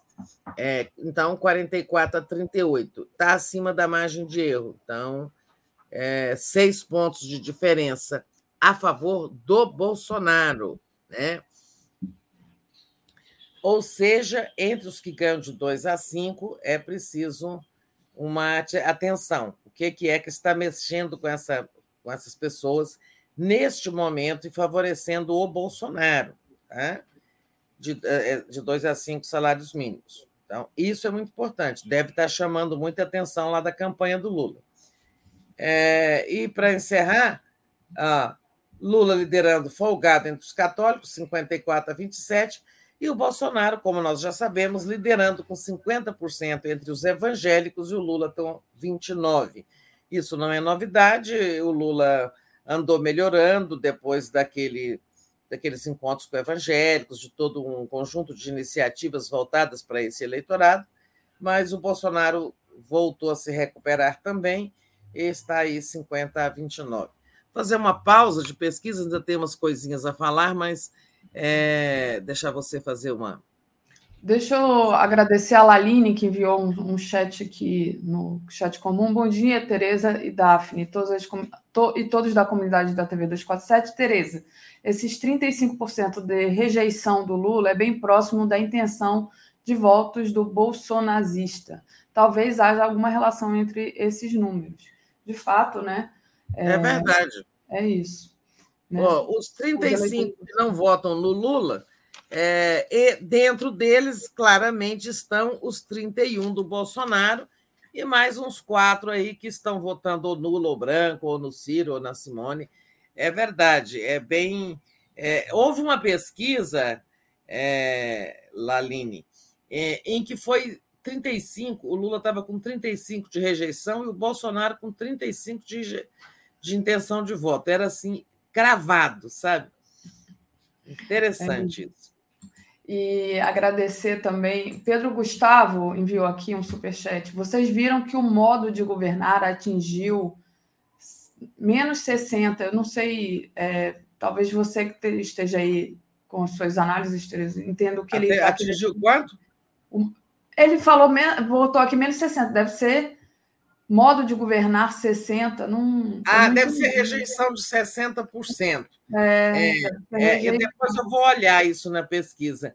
É, porque quando tem ali a avaliação de governo, avalia o governo, né? E depois o modo de o Bolsonaro governar. É, isso está na IPEC. O modo de governar é, digamos, uma avaliação do presidente, do seu comportamento, da sua é. conduta.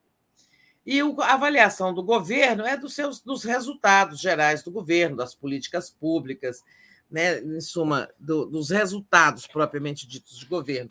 O uhum. modo de governar é muito pessoal. Ah, isso aí. É isso, foi que ele digitou menos 60, então é isso. Olha, IPEC, 60% desaprovam forma de Bolsonaro de governar e 36% é. É, 60 negativos é 60 que desaprovam. É, ele, Deu para entender. Então, é. olha, é muito grande, né?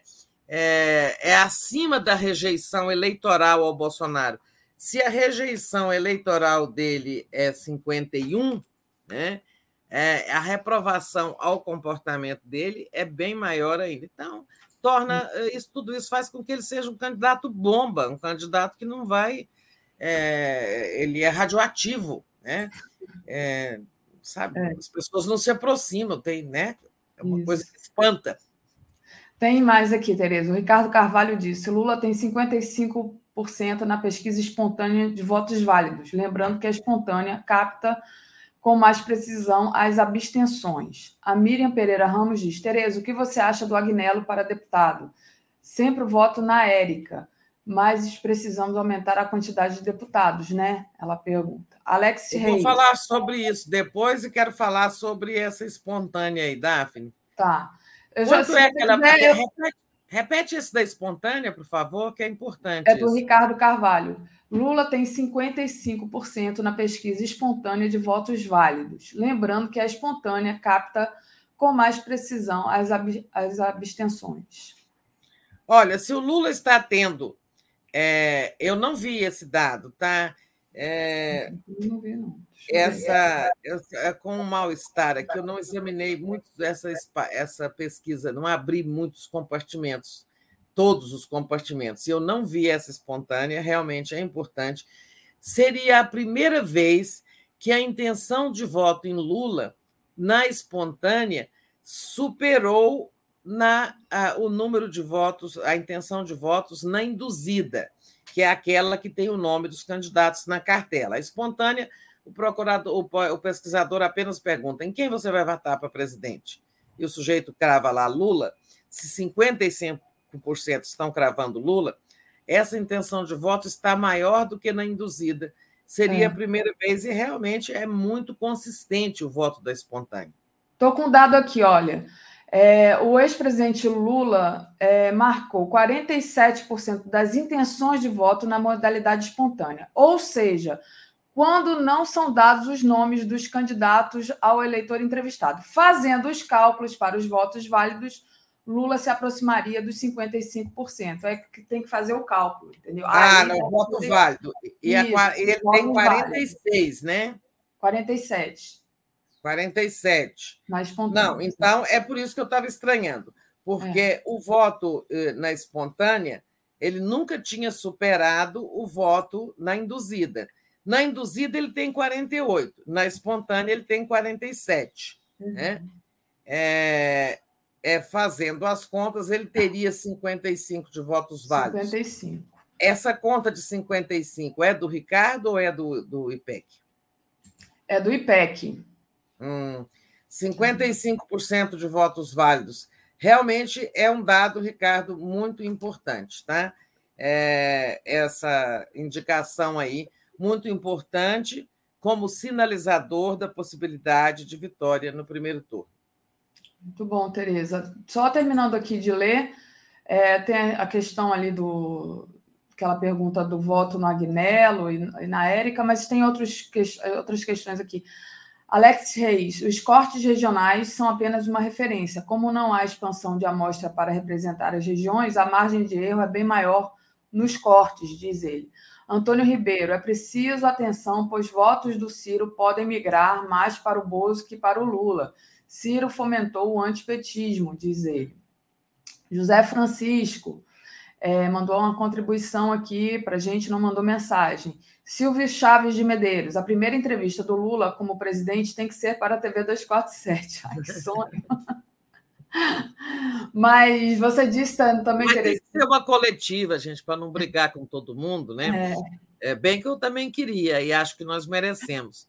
Mas a primeira entrevista vai ser coletiva. Agora, nós vamos estar lá, credenciados. E aí você disse que queria responder aqui a nossa Miriam Pereira, que fala do voto do Agnello, aumentar a é, e da Érica. Você quer que eu não, já entendi. Ela fala que sempre votou na Érica. É o Isso que eu vou falar vale para Distrito Federal e para qualquer cidade, tá, gente? É o seguinte: é o... a regra nova, porque sempre se falou assim: eu voto ou na legenda ou, na cabe... ou naquele candidato mais cotado de um partido, né?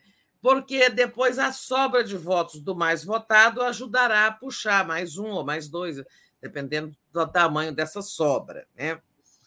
Então, era assim. É... Agora, o candidato, para ter direito ao complemento das sobras, né? É, porque como é que se elege um deputado? Você divide o número de eleitores é, de um estado pelo número de cadeiras na Câmara que ele tem, tá? Então, por exemplo, então vamos pegar aqui o Distrito Federal, é, tem 2 milhões de eleitores, é, estou chutando, tá? Divide por oito, que são as cadeiras. É, eu sei que o coeficiente aqui é quase 200 mil, o seu número de cabeça. Então, a sobra de votos é o seguinte: atinge, suponhamos que o coeficiente aqui de um estado seja 200 mil. Então, é, teve ali, o puxador de chapa teve 250 mil. Com 200 garante a eleição dele, sobrarão 50 mil, que poderão ser adicionados à, à votação obtida pelo segundo mais votado e garantir a eleição dele se isso chegar ao coeficiente de 200 mil. Só que agora tem uma mudança. Para se beneficiar do da sobra de votos dos mais votados, o candidato precisa de ter alcançado 20% do coeficiente eleitoral. Então, por exemplo, num estado onde o coeficiente é 200 mil, para ter direito à sobra de voto, um candidato tem que ter obtido 40 mil votos. Né? Se ele não obteve 40 mil, ele não vai se beneficiar da sobra. E por que estou dizendo isso? Porque na hora de escolher, estamos todos muito atentos à importância de ampliar as bancadas progressistas, né, que apoiarão o futuro governo Lula. Né? Então, ao escolher é, um candidato, do campo da esquerda, ó, você tem que levar em conta votar é, no favorito, se você quer votar no puxador de chapa, todo partido tem o mais votado. Ela citou aí a Érica Cocai, que de fato uhum. é a puxadora, é a única deputada federal da esquerda, do PT e de toda a esquerda no Congresso, é a puxadora de chapa. Tá? Ou se você votar na puxadora de chapa, é ok, Agora, se você quer votar em outro candidato, preste atenção se ele reúne condições de alcançar os 20%, tá? É, porque se não, não alcançar os 20%, ele não vai se beneficiar, né? E, e aí eu não estou agora, eu não vou fazer assim, considerações sobre ninguém, nem no caso do Distrito Federal, nem de uma nem nenhuma cidade, porque não posso, né? não, não seria isonômico. Ela perguntou o que, que eu acho do Agnello. Eu não posso dar opinião pessoal aqui, porque tem muitos candidatos do mesmo campo em disputa, e eu não e nem, e nem tenho elementos para dizer o seguinte: fulano tem chances de alcançar os 20%. Eu não tenho como dizer isso. Não existe essa pesquisa, sabe? Então, me isento de dar essa opinião. Tá? É, agora, as pessoas sabem pelo movimento. Olha, campanha de fulano, né, ele tem chance, os partidos também têm suas avaliações, é, mas o candidato, é, você precisa votar com alguma indicação de que ele pode alcançar os 20%.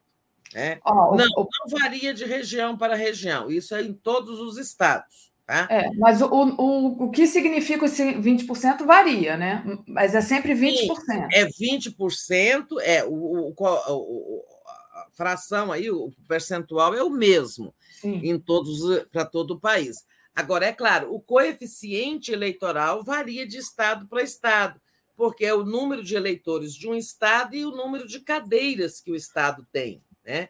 Então, o coeficiente varia. Eu sei que em São Paulo, por exemplo, é altíssimo, né? É, para conseguir, é, é, porque é por causa da população, eleitorado enorme. É, São Paulo tem 70 cadeiras. Dizem os paulistas que eles tinham direito a ter 90 hoje em dia, mas como não, isso não tem sido atualizado, né? o número de cadeiras está fixo há alguns anos. É, então, teria sido coeficiente eleitoral de São Paulo se você, por, por exemplo, procura aí, Daphne, você que está tocando ah, aí. Tô lerda, peraí.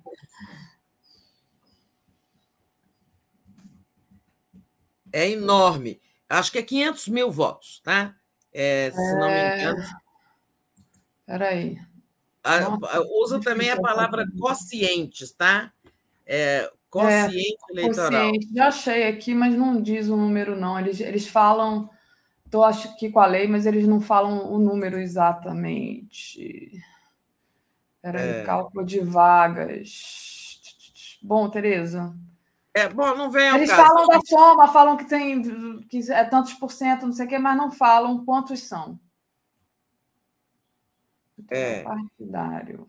é, não, não, é- Em não é, é 2018, peraí. É, não estou achando, não. Exatamente, o número exato eu não estou conseguindo achar. é, não vem ao caso. É, Mas é grande, é o maior do Brasil, né? Na verdade. É, E é o maior, gente- é. Ela queria ter uma, uma, mais ou menos, né? Aqui tá, tem gente dizendo que acham que são 600 mil. Tem gente que está É. dizendo que é 300 mil. É, era só uma ilustração para demonstrar, para confirmar a pergunta da pessoa, que eu já esqueci o nome, que fala que- se ele varia de estado para estado. Varia. Então, você tem que pesquisar qual é o coeficiente. Aqui em Brasília é 38 mil, Quem- aqui no Distrito Federal. Quem não tiver 38 mil votos não vai ter direito à sobra. Né? Então, é, aí é um candidato que, sabe, assim, que é, o voto nele será meio que desperdício. Então, eu estou chamando a atenção para a importância de concentrar votos no, no puxador de voto de cada, de, de cada coligação, né? É, no puxador de voto e naqueles que têm chance de alcançar os 20%. É isso que eu estou dizendo, sem, sem entrar aí em, em, em nomes, em fulanizar. Eu não quero fulanizar, não devo fazer isso, fulanizar essa questão, porque É, senão o- fica difícil. O Vanderlei diz: para deputado federal em São Paulo, Boulos disse ontem que precisaria ter 300 mil votos. O Boulos deu é, a, a entrevista ontem aqui ao Boa Noite 247. Ah, bom, então ele sabe, é, ele sabe. Por exemplo, o Boulos lá em São Paulo, vou dar um exemplo do Boulos. Ele vai ter muito mais que 300 mil votos, né? Muito Sim. mais. Eu acho que ele vai ter um milhão de votos, né? Ou seja, se o número que ele está dando, se, a se o coeficiente é cerca de 300 mil, eu acho que é um pouco maior. Mas significa que vai sobrar muito voto do Boulos ali na coligação do, na federação do PSOL com a rede, né? Eles formam uma federação, PSOL e rede. Então, é, vai sobrar muito voto. Mas, então, é preciso votar nos candidatos desta coligação, PSOL-Rede, naqueles mais bem posicionados que podem se favorecer da sobra de votos do Boulos. Eu não sei, não tenho a menor ideia de quem são, estou dizendo teoricamente. Tá? É, a gente tem outros superchats aqui para atualizar, Tereza, e inclusive tem uma, uma pergunta da Lia lá de baixo que eu vou começar por ela, porque aí a gente encerra esse assunto e continua aqui. A, vamos lá, cadê a Lia? Ela diz assim: olha, votar num preferido desconhecido dispersa negativamente vo- votos para o nosso campo? Ela pergunta. Votar num, num preferido, mas que é desconhecido, que talvez não tenha chance de se eleger, vai dispersar o voto? Você. Sim, é, é isso que eu estou falando. Você pode ter uma preferência, ter uma grande identidade com um candidato, mas procure saber se ele tem chances, é, primeiro, de atingir o coeficiente sozinho, o que é muito difícil. Né? É, o, o, é, to, em todos os partidos, a sobra de votos é importante para ampliar a bancada. Né? Primeiro, ver, ele tem chance de se eleger sozinho, que é difícil. Né? É, sozinho, que eu digo, só com seus votos nominais. Né? E, e segundo, ele tem chance de atingir 20% do coeficiente eleitoral para se beneficiar da sobra de votos dos mais votados, ou do, ou do mais votado, ou a mais votada? É, é exatamente sobre isso que eu estou chamando a atenção. Não adianta muito você votar assim. Eu gosto de, sabe, Joaquim, tá? É um cara e tal, mas ele é pouco conhecido, ele nunca foi candidato, ele não tem tradição eleitoral, possivelmente, talvez ele não tenha, ele não vá chegar aos, aos 20%. aí você está desperdiçando o seu voto ao invés de ajudar a eleger uma bancada. Isso é muito importante. Não desperdiçar voto, porque agora a gente precisa dessa é. bancada forte. Então, Isso, atenção. precisamos ser pragmáticos, então. Entende? É, então, eu acho que é assim, ó, na coligação, tanto nas, coliga nas coligações que, dos dez partidos que apoiam Lula, todo mundo que vai votar em deputados federais ou estaduais dessas coligações que apoiam Lula, né, a coligação Brasil da Esperança, tá, preste atenção a escolher seu candidato a deputado federal e a estadual, ou distrital, no caso do Distrito Federal. É, assim, vamos ser pragmáticos, tá? concentrar votos naqueles, né? Claro, o puxador de chapa não quer dizer que ele não precisa de voto, tá? Muitas vezes a gente fala, fulano está eleito, não vou votar nele, e ele está e ele está precisando de voto também, às vezes, né? É, tem que ter o puxador de chapa, é, eleger puxador de chapa e também jogar votos é, garantir é, que o segundo, o terceiro e o quarto mais votado atinjam esses 20% do coeficiente eleitoral. Senão, não adianta o primeiro, porque era assim: Tiririca teve não sei quantos milhões de votos e elegeu cinco. Teve gente que veio com Tiririca com 200 votos. Essa mudança foi feita para evitar essa distorção. Gente que não representa ninguém com assento na Câmara dos Deputados. Né? Então, é uma mudança positiva. Eu acho que ela é positiva. Para pegar a sobra de votos, não bata estar ali na garupa da coligação, que era o que acontecia. Pegava um tiririca, um artista, uma pessoa muito popular, punha para puxar voto e, depois aqueles outros lá que não tinham voto nenhum entravam. Né? É, mas isso nos obriga, nos, nos chama a uma reflexão. Voto, o voto vai ter que ser pragmático se a gente quiser ampliar é, a, as bancadas. A Jacinta Angelim pergunta se pode votar na legenda para deputado estadual e federal. Pode, tipo, se eu quiser votar no PT, posso votar 13 e aí tudo bem? Pode. O, esse, esse voto de legenda também é contado como as sobras. Mas para ter direito ao voto de legenda é a mesma coisa. Tem que ter, é, candidato tem que ter 20% também. Entendi. É, tem outros aqui, vamos lá, tem muitas questões, Tereza, apareceram muitas questões. Aline Jurgues, onde encontrar pesquisas para deputados? Não achei. Eu acho que não tem pesquisa é, para deputado. Deve ter a pesquisa do partido, assim, eles sabem, né? Mas não tem, tipo, essa pesquisa para presidente, senador, governador, é. não tem, não, né, Tereza? Não tem pesquisa dos grandes institutos, é difícil é, é pesquisar deputados, porque o voto é proporcional. Né? Então, é fácil fazer pesquisa no voto majoritário, presidente, governador e senador. Por que, que você só vê presidente, governador e senador? Porque é voto majoritário, é o que tem a maior intenção de votos. Né? E, agora, o voto para deputado ele é um voto proporcional. É, significa o seguinte: que não é quem o mais votado leva. Isso é no sistema distrital. Quando temos o voto distrital, cada região é dividida num distrito e o deputado mais votado daquele distrito se elege, ou seja, voto majoritário. Tá? É, por isso, muita gente defende o voto, o sistema distrital. O nosso é proporcional. Isso quer dizer o seguinte: vamos pegar. É, Distrito Federal, 2 milhões de eleitores. É, não vai ter um deputado federal que, que teve o, o, que foi o mais votado, e nem também apenas aqueles é, cinco ou oito mais votados nominalmente. Não é pelo voto, só no nome. Ele é um, ele é um sistema que procura garantir a representação de proporções do eleitorado, né? das fatias de uma pizza. Por isso é difícil pesquisar. Você não sabe como é que vai ser a sobra de votos na é, naquela, no, no, puxador de chapa, não sabe como é que vai ser ah, o voto em legenda. Né?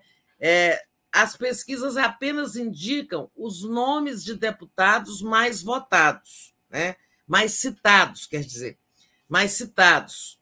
Mas elas não são confiáveis, porque no sistema proporcional muitas outras coisas entram na conta. Na hora de fazer a conta, quem serão os eleitos, né? É, entram muitos fatores.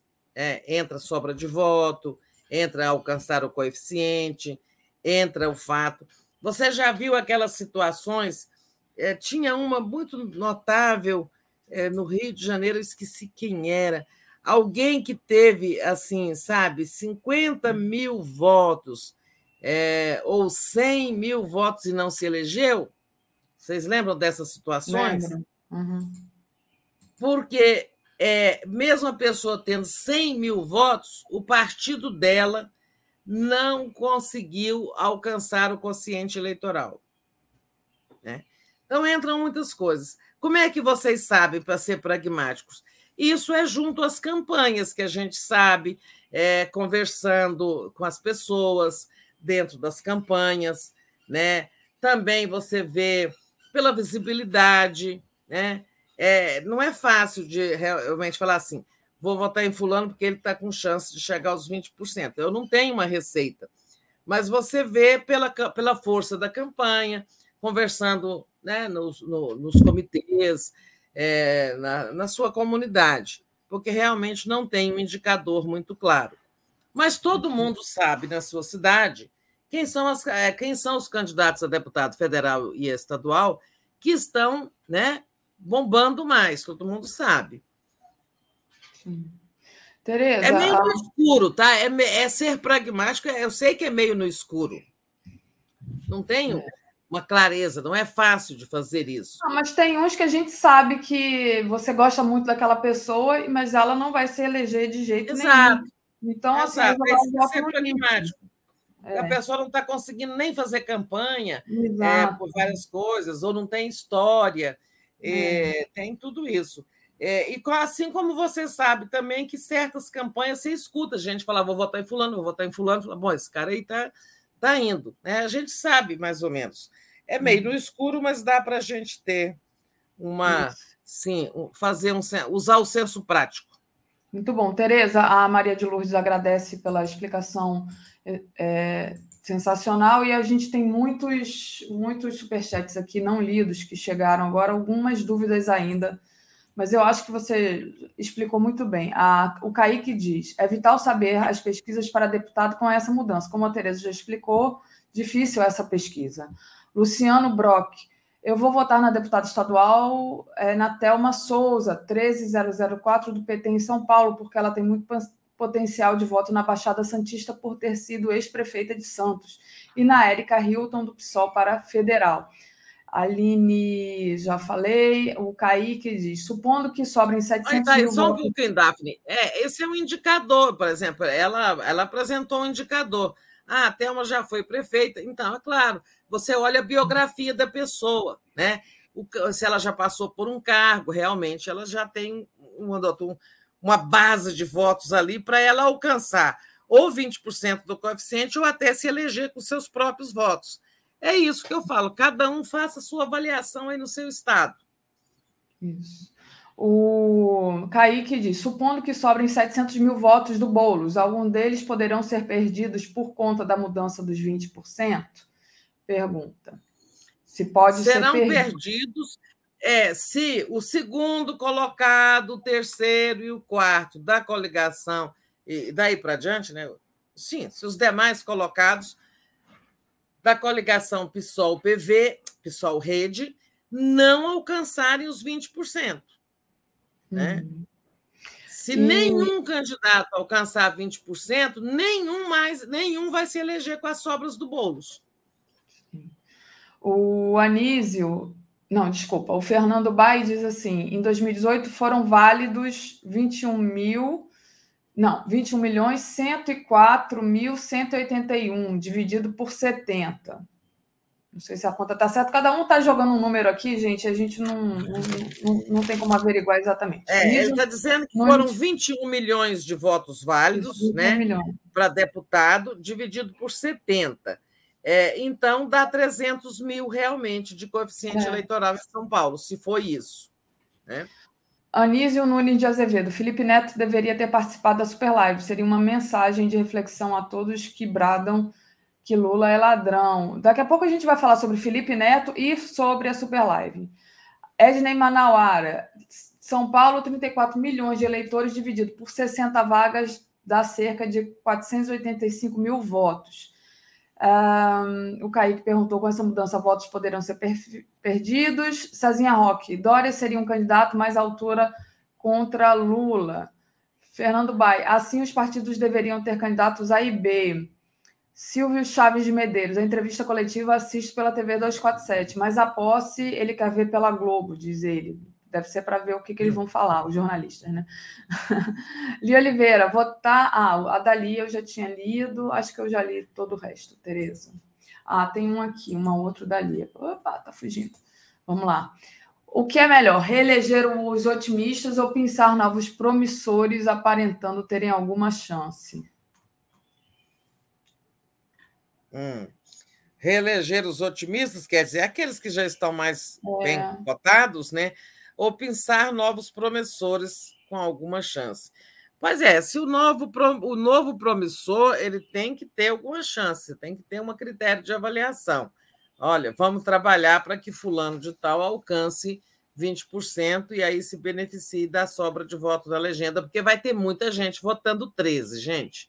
É, é, vai ter muito eleitor do Lula que não sabe o nome de um deputado, é, da coligação e fala: bom, na dúvida, voto 13.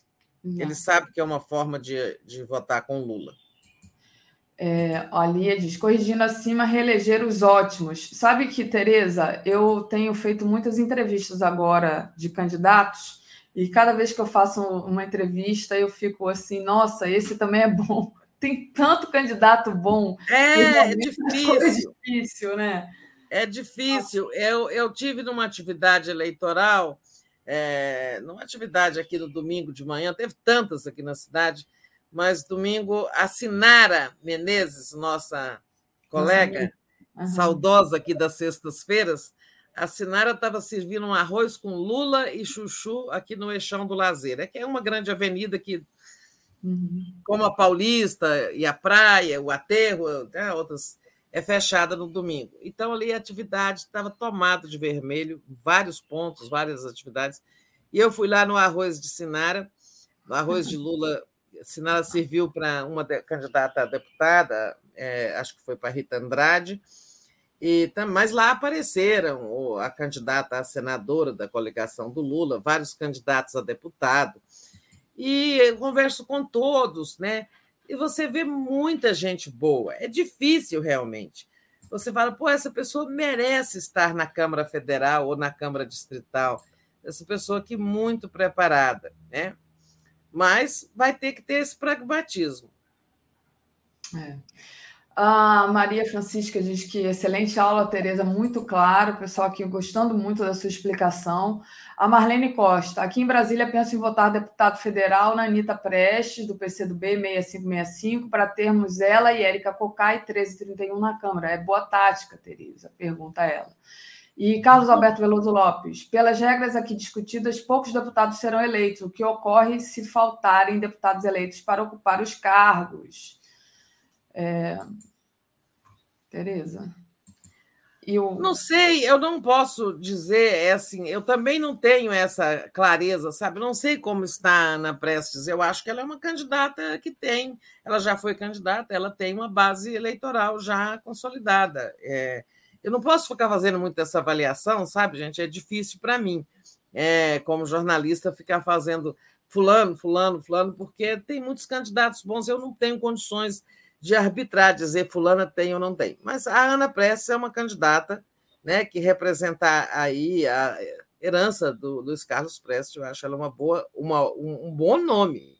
Agora, como é que está a situação eleitoral dela, eu não sei. Né? É. Não sei, não posso dizer, não estou é, não tô sabendo.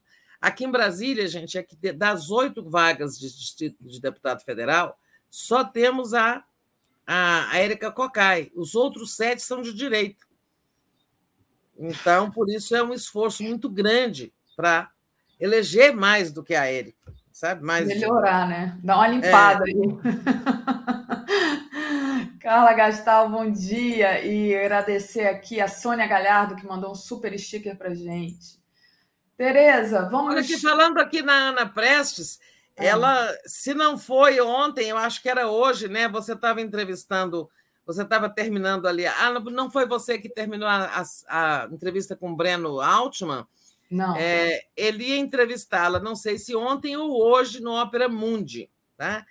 É, quem quiser ver essa entrevista, é você mesma que escreveu aí, que é leitora da Ana Prestes, entrevista lá no Ópera Mundi. Muito bom. Ali Oliveira diz: temo vacilar entre um querido ótimo em reeleição ou um ótimo novato para ampliar. Gente, Lia. É difícil, é difícil, gente. É difícil, mas na hora vai ter uma, uma luz assim, vai é. ter, você vai votar no melhor. Pronto. Beijo para a Lia, que é uma querida. Conheci a Lia aqui no Rio. É, Tereza, a gente ainda tem sete minutinhos, Tereza. É, queria. Bom, acho que. É Fala da live, você, Daphne. É, ontem eu não passei bem, eu vi um pedaço da live, depois eu não fui atender telefone, não vi mais, eu não vi toda, sabe? O, o Joaquim, ele estava lá, ele falou bastante da live, Tereza. Queria te propor, só para você dar uma palavrinha, é, ele já ele falou, né? O que, o que eu gostei muito, é, que eu já ressaltei aqui, né? Foram as falas emocionadas, aquele posicionamento tão corajoso dos artistas, mas eu acho que o Joaquim já falou bem sobre isso aqui mais cedo. Queria propor para você falar da questão da corrupção. Vamos parar de chamar de rachadinha? Ah, da é. corrupção é. em Brasília, né? E é, que é justamente essas transações do, do gabinete do Bolsonaro e o ministro Alexandre Moraes, que quebrou o sigilo do assessor, o Mauro César Barbosa Cid, né? Então, é conversas desse tenente, né? Que eram feitas, é onde ali indicam que eram feitas transações para pagar as contas da família presidencial e de pessoas próximas a Michele Bolsonaro. Tereza, corrupção da boa, né, Tereza? Pois é, isso aí pode ser nitroglicerina, né? Olha só, por que, que se chegou a isso, às contas dessa pessoa? Esse ajudante de ordens. Ele é investigado naquele inquérito que envolve o Bolsonaro e ele porque quebraram o sigilo de um inquérito do TSE investigando tentativa de assalto ao sistema eleitoral em 2018. E o Bolsonaro, em sua campanha contra o sistema eleitoral e as urnas eletrônicas, falou: olha, é tão verdade que existe fraude ou invasão, que o sistema não é seguro, que eles têm um inquérito. Quem quiser ler esse inquérito, está aqui, ó, e divulgou o link que dava acesso a esse inquérito. Esse link havia sido obtido com prerrogativa parlamentar por um deputado aliado do Bolsonaro que repassou o sigilo, né? o, o link do, do acesso ao inquérito. Bom, isso gerou um inquérito, outro inquérito contra o Bolsonaro por violar segredo de justiça. No âmbito dessa investigação, né, o, esse ajudante de ordens aí é, teve sigilo, é, teve suas contas examinadas, ou, assim, coisas assim, e a, a Polícia Federal encontrou muitos depósitos pequenos em dinheiro na conta dele e muitos saques também é, da conta dele, sugerindo um esquema de rachadinha federal. Né? Por que, que depositavam tanto? Aí eu falo, talvez dos DAS, os que ocupam cargos de confiança na presidência, né? E que tenham sido chamados a colaborar ali é, com a, sei lá, manutenção, fala que é da campanha. Ó. Conta pessoal de Bolsonaro, a matéria da Folha de São Paulo, do Fábio Serapião e da Camila Matoso. Conta pessoal de Bolsonaro bancou transações sob suspeita da PF. É, então, eles estão dizendo que esse dinheiro não é do cartão corporativo, que é um dinheiro pessoal, né? É, mas diz a Folha que a Polícia Federal encontrou no telefone do principal ajudante de ordens mensagens que levantaram suspeitas sobre transações financeiras feitas no gabinete do presidente da República. As movimentações estão sendo analisadas no âmbito de um inquérito policial, mas ainda não há acusação ou mesmo confirmação das suspeitas levantadas pela PF. Mas a suspeita é essa, né, de que exista um esquema ali estranho. É... Ó, por exemplo, aqui, ó, dá um exemplo. A, a, a fulana aqui, tá, explicação deles do governo que o Cid, o ajudante de ordens, fez saques da conta pessoal de Bolsonaro e repassou para uma tia de Michele. O dinheiro foi sacado da conta dele depósito feito na conta da tia da Michele, que atua como babá. Por motivo de segurança, não havia transferência de conta a conta. Sacava o dinheiro para a conta dele e não ficar exposta com o nome dele no extrato de outra pessoa. Bom, essa é a explicação que eles estavam dando. Eu não sei se ela é babá de quem, ah, como babá da filha do Bolsonaro, a Laura. Eles estão dizendo que era assim, que sacava o dinheiro da conta do Bolsonaro e depositava lá na conta da babá, pagando sem transferir diretamente da conta do Bolsonaro. É, não sei, está esquisito. É, isso aí vai se aprofundar, talvez ainda essa semana a gente tenha uma nitroglicerina explodindo aí se Tomara. ficar mais. Né? É evidente que tá, esse vazamento está vindo da Polícia Federal, a Folha está com uma fonte lá na Polícia Federal que está dando informações sobre essas investigações. Então, novas coisas virão ainda.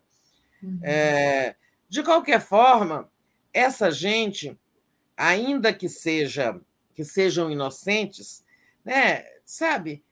Todo mundo sabe que é, são pessoas politicamente expostas, por que, que não tomam cuidado de fazer operações menos suspeitas, né? Que fica tira de uma conta, bota na outra conta. Estranho isso, né? Mas, enfim, é, nada está concluído, mas essa é uma investigação muitíssimo importante. Né? É verdade. É... verdade. Enfim, rachadinha federal tem cara, tem focinho. Vamos ver se é. Tem cara, tem focinho, tem rabo e eu gosto de chamar de corrupção. Vamos é. lá. Lúcio Massaferri mandou um coração aqui para gente. Obrigada, Lúcio. Um beijo. Elaine de Abreu Pereira mandou uma contribuição. Kaique Butler pergunta: para votos na legenda, essa mudança se aplica? Kaique, a gente volta a falar depois, se quiserem, se tiverem ainda dúvidas. É, mas o nosso, hoje o nosso tempo acabou. Ali Oliveira diz: temo vacilar. Ah, não, dali eu já li esse, mas tem outro aqui, porque o objetivo inadiável é uma bancada de sustentação para Lula conseguir realmente reconstruir o país. A Sônia Galhardo mandou aqui um super sticker. É, e aí, com isso, eu trago aqui a programação de hoje, às 10 horas, Helena e Mário Vitor, reta final, Lula no primeiro turno e onda de apoio. A gente vai estar transmitindo também a, o Lula se encontrando com os representantes do esporte. Então, também tem um outro link mostrando esse encontro do Lula com os representantes do esporte. Às 11 horas tem o Giro das 11, cada vez mais perto. O Lula segue irresistível na, na pesqui, nas pesquisas. Às 13 horas, Itália flerta com o fascismo, com Paulo, Paulo Vitória, o podcast do Conde. Às 14 horas, Luiz Carlos Rocha, que visitou o Lula é, todos os dias na prisão, aprendi muito com ele, diz ele. Às 15 horas, Observatório das Eleições com Fernando Horta, às 16 horas, Estado de Direito, por que defender o voto útil contra o bolsonarismo é democrático. Às 17 horas, Távola de fim de tarde, estamos quase lá. Às 18 horas, Léo ao quadrado, às 18h30, boa noite 247, às 22 horas, o dia em 20 minutos, e às 23 horas, temos a live do Conde, Tereza. E com isso é, eu peço a todos que vocês deixem aí o like, compartilhem essa live, façam assinatura solidária, tornem-se membro do YouTube, ou só se inscrevam aí no canal que a gente está quase chegando a um milhão. Obrigada, Tereza. Boa continuação. Isso e de, like, você... tudo isso aí que a Snap pediu. Façam tudo isso, tá, gente? Obrigada. Beijo. Tchau. Bom dia, bom dia, todo mundo. Bom dia.